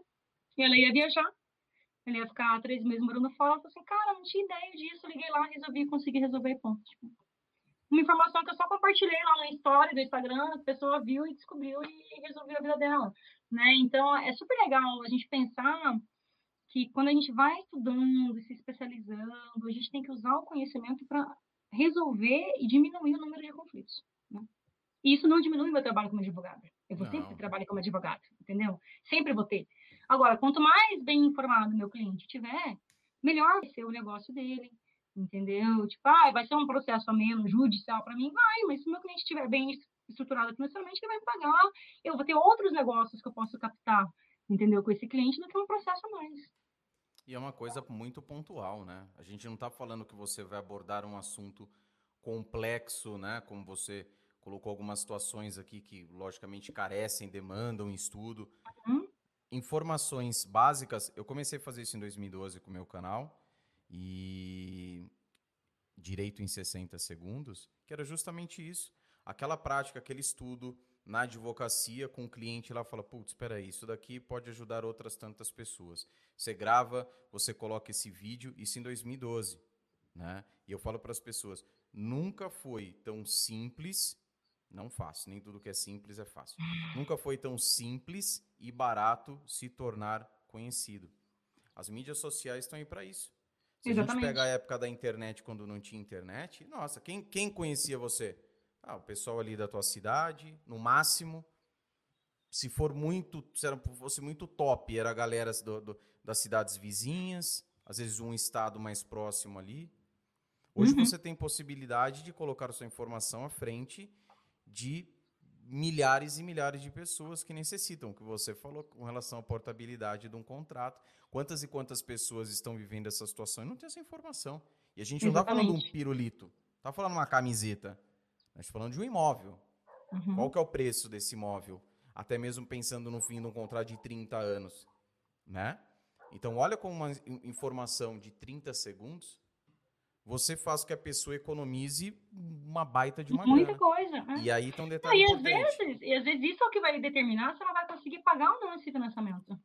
Exatamente. E aí tem um detalhe importante, que é a história assim, ah, mas eu vou ficar colocando informa colocar informação de graça lá, porra, e minha consulta? Não, sou advogado, não posso. Só que numa ajuda dessa que você dá, essa pessoa não vai esquecer de você. É lógico. Essa pessoa vai mandar um direct para você, vai mandar um inbox, vai mandar um e-mail vai ver na internet lá o, o seu nome. Ah, tem um site, vai lá no Fale Conosco do site, manda uma mensagem. Manda uma mensagem no seu WhatsApp. Não somente às vezes para agradecer, mas para aprofundar a relação. E ela te indica para outra pessoa, oh, vê esse vídeo aqui, a advogada assim tá falando vai. aquilo. É. E, e, aí, assim exato. E aí a gente entra o quê? Na atração de clientes. É que eu falo para a galera. Ou seja, olha só, a gente fala, estamos em 2021, digital bombando, mídias sociais para tudo que é lado, cada vez mais avançadas, com cada vez mais funcionalidades. E o advogado está parado, 99% estão parados. Porque mesmo quem tem perfil e não utiliza isso da forma correta, e o advogado utiliza isso o quê? Eu falo para eles, como atra... você não vai vender pelo Instagram, pelo YouTube, não. É atração de clientes. Você vai atrair por meio da informação que você coloca ali. Ah, mas é. eu tenho medo de gravar vídeo. Faz um artigo, coloca lá uma imagem do jeito certinho para atrair atenção. Então, assim, é, são formas com que. E outro, e outro detalhe, creio que você pense do mesmo jeito. O pensamento primeiro é sempre na ajuda. Eu sou um solucionador de problemas. Eu uhum. tenho a solução para o seu problema. E a consequência disso, quanto melhor você for, a consequência disso é que você tem a possibilidade de lucrar cada vez mais. Então você vai se aprimorando cada vez mais, ajudando cada vez mais, lucrando cada vez mais. O dinheiro acaba sendo a consequência, né? Consequência. Quando você vai fazendo um trabalho, assim. E assim, uma coisa que para mim é muito, muito clara, assim, né? É... Assim, aqui no Paraná, pelo menos as pessoas já me conhecem, né? Tipo, eu não sou uma desconhecida na minha área, né? É, muita gente sabe quem que é, Andressa Jarlete, porque, até porque na área bancária tem pouca gente, né? Eu tenho um livro que foi meu texto de mestrado, que é um livro, né? Eu posso falar que é um livro de referência na área, enfim, né? É, e eu só consegui ter visibilidade fazendo coisas de graça. Tipo assim, todo o trabalho que eu fiz quando ser membro de comissão, entendeu? Eu nunca nunca cobrei, é tudo trabalho voluntário, organização de congresso, palestra. E você pensa assim, você chama Cláudia Lima Marques, que é o maior nome do direito do consumidor do Brasil, né? Top 5 mundo, para dar uma palestra, a mulher vem de graça. E aí você não quer fazer isso de graça, gente, no teu canal? Ah, presta atenção. né? É, é assim que funciona. O marketing jurídico é assim. A gente tem que fazer várias coisas de forma gratuita porque é como você pode ter visibilidade. Eu não posso pôr um anúncio publicitário, venha fazer a revisão de juros bancários. Não é assim que funciona, né? É justamente tendo essas oportunidades de você divulgar a informação, de você passar confiança, das pessoas entenderem que você conhece do assunto, é o que realmente você é, vai te fazer captar é, novos clientes e, e captar novas oportunidades, não só clientes, né? captar parcerias, é, participar de eventos, congressos, enfim, é assim que funciona para você formar um network, né, que vai te gerar aí uma estabilidade, né, para a carreira. Exatamente, mágica não acontece, né? Tudo vem com sacrifício. Em alguns momentos você fala de escolha, e sempre eu falo, cada escolha é uma renúncia. É. Então, cantar, subir ao mesmo tempo, eu pelo menos não consigo, né? E é difícil. Então, né, é, é são é, é saber aquilo que você quer, o, algo que foi muito importante, eu creio, na sua vida. Quando Sim. você sabe desde o início, é, é, muitos patinam, ai, que hora que eu vou, que hora que eu vou. Então você tem um contato com o direito bancário, ainda né, na graduação, passa a atuar desde então com direito bancário. É lógico que isso tem uma facilidade. É, as pessoas às vezes falam assim, ah, mas é, mas é algo que pagou para ver, foi lá, colocou na prática como não podia ser. Uhum. Com muita gente fala assim, ah, estágio, quanto que ganha estágio? Ah, estágio, sem, ah, um, 500 reais, ah, 500 reais eu não vou. Não, 500 reais Gente, eu em casa, vendo malhação. Detalhe, né? Malhação. Eu me formei antes do estágio, né? Então não tinha esse negócio de trabalhar meio período. Eu trabalhava o dia Tá. inteiro para ganhar um salário mínimo sem VT, sem vale alimentação. Eu ia a pé para a faculdade porque eu não tinha dinheiro para pegar um ônibus. Então, assim, são escolhas. Eu passei a minha Escolhas. juventude, eu entrei cedinho na faculdade, né? Passei ali a minha juventude penando, né? Para depois eu ter conforto, mas foram escolhas. E outra, é importantíssimo que a gente saliente aqui. Estamos falando com uma profissional com 21 anos de atuação no direito bancário. Então a galera que chega e fala assim: ah, mas advocacia, em um ano você. Ah, em um ano, porque meu primo pegou inventário com seis meses de advocacia, ficou milionário. Ah, isso Parou. acontece, né? Você tem uma sorte grande, mas assim. Mas, mas não é é- regra. exatamente, o grande problema é isso. O que é exceção, as pessoas vendem como regra. É. E aí Não o é. advogado, naquele momento que ele, que ele chega no mercado, ele vê aquela, aquele oceano de, de advogados, e alguém chega para ele no ouvidinho dele, bem bonitinho aqui, e fala assim, o seguinte, tem uma fórmula mágica aqui. Vou te ensinar a ficar milionário com o ano de advocacia. Só que ele não fala, ele fala, eu consegui. Mas ele não explica como é que ele conseguiu. Que ele tinha um tio que estava aí batendo com as 11 já, né, milionário, que ele era o único advogado da família, que a família foi lá, colocou no colo dele, que bababá, aconteceu. E aí, aquele momento, a inspiração começa o quê? Começa a virar frustração. A advocacia não dá, advocacia não dá. Porque é, é tanta gente batendo que é fácil, fácil, fácil, fácil, que a pessoa que ela se depara com um episódio com a Andressa falando aqui é o seguinte: é puxado, é isso, são escolhas, tem o cara tem possibilidade, é o que eu falei. O advogado ele tem possibilidade de conquistar quantos clientes ele quiser, ganhar quanto dinheiro ele quiser. Ele tem. Quantas são as profissões que você tem possibilidade? Concurso público você não tem. Você tem a tua grana ali, ah, mas eu ganho bem, beleza, só que você não tem a possibilidade de ter a vida, a como você bem disse, a qualidade de vida. O magistrado consegue ter a qualidade de vida que você tem? Um promotor? Só se estiver aposentado. Entende? Então, assim, são escolhas e sabendo que vai colher o fruto, quanto antes você planta, antes você colhe. Só que não é nesse, né, no miojo três minutos que você vai conseguir. Não vai. Não é verdade? Exatamente. Então você deve se deparar com isso também na, na- eh, todos esses alunos que passaram por suas mãos, a galera muitos deles fica naquele e aí, eh, né? Busca muito a questão da grana. Uma das coisas que eu vejo que muitos se afastam no direito bancário não é nem por causa da, da matemática financeira não. É porque o cara ele vira e ele fala aquilo que eu disse no início. E eu falo porque quando você conversa com advogados, fala a respeito de um, de um direito bancário, a justificativa é essa. Massa, banco, não tem estrutura. É, mas Cliente. tem uma falta, uma falta de conhecimento do mercado. né? Exatamente. Então, você veja, e detalhe, a gente está falando de direito bancário não como uma coisa recente. Uhum. Ah, é o nicho do direito novo, surgiu agora. Tem desde o quê? De que banco é banco, direito é direito? E é o que você falou, que falta o quê? É, é debruçar, ouvir as pessoas certas. Só que as pessoas hoje preferem ouvir aqueles que entregam a facilidade do que aquele que fala a realidade. E até mesmo, e até mesmo para o cliente. Quando você menciona os três pontos do cliente. Quanto que vai demorar, chance de Uhum. êxito e quanto é que eu vou ganhar. sincera, a gente tem que ser sincera com as pessoas, né? É cartas Pode à criar uma expectativa falsa, né? Exato. Ó, meu amigo, quer, quer, não quer, um abraço. Eu não posso fazer nada. Tô jogando limpo para você. Às vezes você faz, vou lá, faço a, a, a uso capião. De 5 a 15 anos. Nossa, mas o outro lá falou que demora um ano. Ah, então. Não, não sei que mágica, né? Que o, o- a cartola dele, que coelho ele vai tirar de lá. Mas eu não consigo, não. Né? Eu não e é e é exatamente isso. E quando a gente vê uma advogada experiente endossando aquilo que a gente vem falando há tanto tempo, isso, na minha visão, isso é sensacional. Possibilidade você tem, mas vai ter que É, se não, abdicar de muita coisa, né? É, eu acho que o mais importante é a gente entender que, assim, tem que estudar, gente. Mas tem que estudar para sempre. Não tem que fazer. Pra sempre. Eu não conheço, eu não conheço um advogado bem sucedido que não tenha estudado a vida inteira.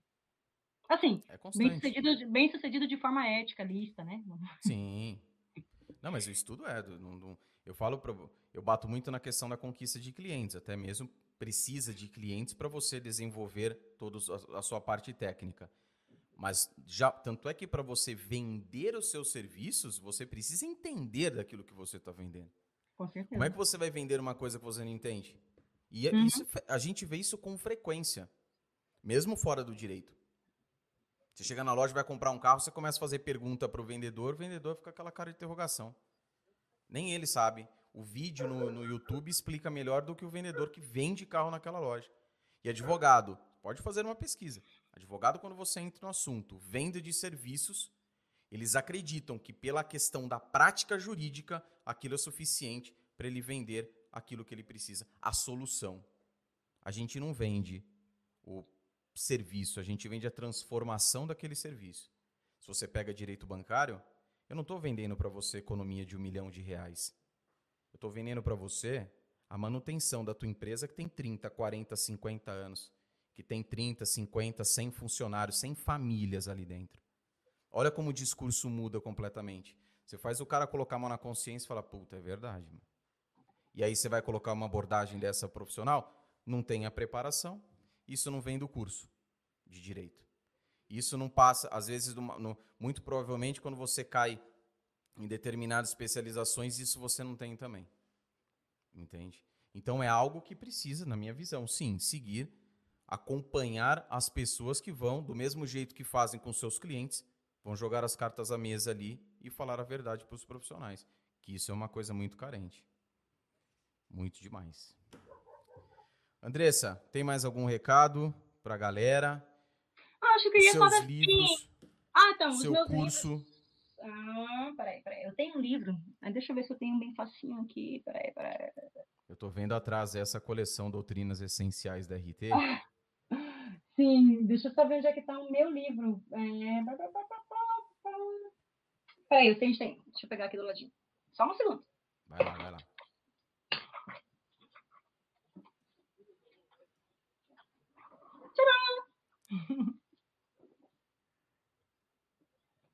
Esse é meu primeiro livro. É, Esse aqui foi o resultado da minha dissertação de mestrado, que é Defesa Judicial do Consumidor Bancário. Mas ele está esgotado. Mas a boa notícia é que se vocês quiserem conhecer, é só bater meu nome na internet que vocês acham. Coloca lá Andressa Jarlete, dissertação, UFPR, que daí vocês baixam o PDF, né? Por que que legal? Porque esse livro, ele trabalha toda essa parte que é esse histórico de formação da jurisprudência do STJ, como que foi alterado, como que você identifica a capitalização dos contratos bancários, os vários tipos de, de cobranças abusivas, né? Esse livro, ele realmente traz uma base aí para entender um pouco mais, né, de contratos bancários. É... Tirando esse daqui, tem um livro que foi lançado em 2019, né, junto com meu querido amigo Gilberto Andreassa Júnior, que é meu parceiraço aí também de demandas forenses e brigas acadêmicas e congressos que a gente organiza na área bancária, né? Que é Novos Estudos de Direito Bancário, que é o, o nome do livro. Que foi bem legal, até foi o professor Bruno Miragem que fez o prefácio para a gente, né? E ficou bem bacana também. E quem quiser, gente, assim, conhecer um pouquinho mais, né, da, da área bancária, eu tenho um curso que vou ter um curso agora recente que começa ao vivo daqui umas duas semanas na PUC Paraná, mas eu tenho um curso também que é gratuito, tá? E está disponível pela Escola Superior de Advocacia da B Paraná, que é um curso de 18 horas e que são seis módulos, e aí é o beabá da revisão de contratos bancários, né? Então, assim, para quem quiser conhecer um pouquinho mais e se aprofundar nessa área, curso é gratuito. Então, assim, se nem pagar para estudar, né? Para lá, de Ter graça. vontade, né? ter vontade. Nem desculpa do dinheiro, ah, não tenho dinheiro. Não, não, é... advogado é mão de vaca, gente. Vou falar para vocês que advogado é mão de vaca, porque o curso era 100 reais. E no período que o curso era 100 reais, deu 1.500 pessoas é, assistiram. Depois que ficou gratuito, deu 2 mil. Falei assim, mas gente, é 100 reais, 100 Viu? Mas reais. é, é aquela história assim, ó, fica, fica assim, ah, não, não tenho dinheiro. Ah, não, porque não é caro. Que eu. Aí quando o cliente chega no Não tem escritório mais dele, passa, desculpa. Ele passa o preço do trabalho pro cliente, o cliente fala assim, ah, não, é caro, ele fica pistola da vida. Então ele fica, ele fala que é caro, que não, né? Ah, é caro se fosse de graça. Aí quando o cliente fala assim, ah, mas não tem pro bono aqui não, não é defensoria pública, aí ele não gosta, ele fica cabreiro. Esse do, do, da, do ESA, Do Paraná. É o curso de revisão judicial de contratos bancários. É Mas aí qualquer advogado de outro estado pode acessar. Pode fazer, pode Ouviram, fazer. Está né? gratuito. Ele é, ele é EAD, ele está gravado, né? Então, e você pode fazer por módulo, são seis módulos, né? Então, cada módulo tem as aulinhas gravadas, né? E aí você pode fazer por módulo. E é bem legal, porque assim, é, poxa, eu, eu é, tem assistido gente do país inteiro mesmo, né? E isso é muito legal. Eu, eu, recebi feedback de gente de São Paulo, gente do Rio Grande do Sul, gente de Goiás, enfim, gente do país inteiro, assim, tá assistindo, né? E é bem legal porque uma das coisas que me emocionou foi uma, uma advogada que me mandou um e-mail dizendo que é uma advogada iniciante, né? E ela manteve o emprego dela dentro do escritório porque ela fez o curso ela se especializou em uma matéria, que é a matéria bancária, que é uma matéria que tem demanda no escritório, e isso foi o diferencial para ela manter o emprego dela. Então, assim, isso me deixou muito feliz, né? Isso, para mim, é o tipo de coisa que não tem preço, porque às vezes você está ali passando o conhecimento, e a gente passa o conhecimento justamente para tentar auxiliar os advogados, porque ninguém me ensinou isso aqui, gente. Eu tive que aprender sozinha. Para eu entender o que era tabela price, eu passei uma semana estudando essa porcaria sozinha. Né? Eu sempre, eu sempre brinco quando eu vou lá e explico isso em sala de aula, eu falo assim, ah, entenderam? O pessoal fala, porra, como vocês são inteligentes? Entenderam em cinco minutos? Eu levei um mês para entender essa desgraça, né? Mas ninguém chegou e me explicou, né? E no curso eu faço isso, né? No curso, tudo que eu sei, eu passo no curso. Né? Eu tento passar, simplesmente não tem assim, ah, vou passar só um pouquinho do conhecimento porque eu não quero ter concorrência de mercado. Não, gente. Quem trabalha para consumidor tem que se ajudar. Né? Então tá lá, tem material completo, né? Se vocês quiserem baixar a minha dissertação pela internet, baixa, né? Quiser fazer o curso, está gratuito, né? É uma área que precisa de gente qualificada, é uma área que tem muita demanda. Todo mundo que trabalha no civil vai ter um cliente precisando de uma defesa, em algum momento, um perrengue com o banco, né? Então tá aí. Quem quiser conhecer, procura lá Escola Superior de Advocacia do AB Paraná, né? O curso de revisão judicial de contratos bancários, professora Andressa Jarletti, que sou eu tem. O curso tá lá para vocês, né, se divertirem. Pega aí o finalzão de semana, já senta o aço já. O módulo, vê lá, são seis módulos, né? São seis módulos. Ó, vê, dá, dá, dá, dá um bois hoje não. Quarta, quinta, sexta, sábado, domingo, segunda. Começa amanhã, segundona. Tô até entrando aqui. Mas depois a ele galera é, entra lá ele é e... é puxadinho. Cada módulo são três horas, mais ou menos. O curso aí tem quase... O total são quase 18 horas, né? Mas, gente, vai fazendo aos pouquinhos e tá bem legal, assim, a separação do curso e o pessoal tem gostado bastante, né? É, é um dos cursos mais acessados, né, da, da ESA, né? E tá super atual, ele foi gravado um, um ano e meio, mais ou menos, né? E depois eu pretendo lançar outros, né? Mas, mas vejam lá, vejam lá, quem quer. E eu acho assim, que eu acho que essa área bancária, não é só para você que vai advogar na área. Todo mundo tem que conhecer, até porque todo mundo é consumidor de crédito. Em algum momento Sim. da vida você vai ter que. Uma amiga minha agora estava fazendo financiamento, né? O banco já foi empurrando aqui, ó. Faz em 30 anos. Eu falei assim: você já viu quanto é que fica parcela em 30 anos e quanto é que fica em 20? Não dá diferença, gente. Era uma diferença de 50 reais. Agora veja quanto fica a tua dívida em 20 anos e quanto fica em 30. Então, assim, é o tipo de conhecimento que você precisa ter né, para tua vida, para você saber não cair em cilada, né, tentar assim sofrer o menos possível os abusos que acontecem nessa área que são muitas, né. Então eu acho que é um tipo de curso que nem cidadania, né. Tipo, a gente tem que ter educação financeira, a gente tem que ter educação para consumo consciente, a gente tem que ter educação para ser cidadão, né. E eu acho que o curso ele ajuda bastante nisso também, assim, para você saber lidar e entender como é que funcionam os contratos bancários para tua vida mesmo, mesmo que você não queira advogar na área. Tá ótimo. Vou fazer o seguinte, na descrição tem o Instagram. Aqui, o Instagram você tem lá só tem o pessoal por enquanto, né? Só o pessoal. Depois que eu terminar o doutorado, que será mês que vem, aí eu vou fazer um profissional. E eu vou deixar abaixo também do link do Instagram, do perfil do Instagram da Andressa, eu vou deixar também o link do, do curso dela. Ah, legal. Daí já divulga, né? Isso. Aí uhum. já fica lá pro pessoal. E vou colocar o link também da dissertação ou você uhum. prefere quando tiver liberado? Não, pode vai, pode vai ter segunda edição do livro? Vai, mas eu tô com preguiça de fazer agora. então vou deixar eu tenho que atualizar, eu tenho que ampliar. Ah, não. Já não basta a tese que eu tô escrevendo, já deu bastante trabalho. Vou voltar para Bolonha, ficar mais uns 60 dias lá, depois eu faço isso. Andressa, muitíssimo obrigado pela sua participação. Conteúdo riquíssimo. Eu acredito que alertou muita gente, né, dos meandros né, dos contratos bancários, mas o mais importante é, um, um, uma forma muito didática e não esperava diferente de você, até mesmo por essa vocação da docência, o que é muito importante, explicando para gente. Inclusive para mim, aprendi muito. Direito bancário a gente fica, né? Às vezes está naquela história casa de Ferreira espelho de pau. Então é importantíssimo, tem muitas questões aí é, relevantíssimas. Então, muitíssimo obrigado. E espero que você também tenha curtido e a galera também acompanhado. E mão na massa, hein? Tem curso. Ah, eu que te agradeço. De grátis para vocês aí.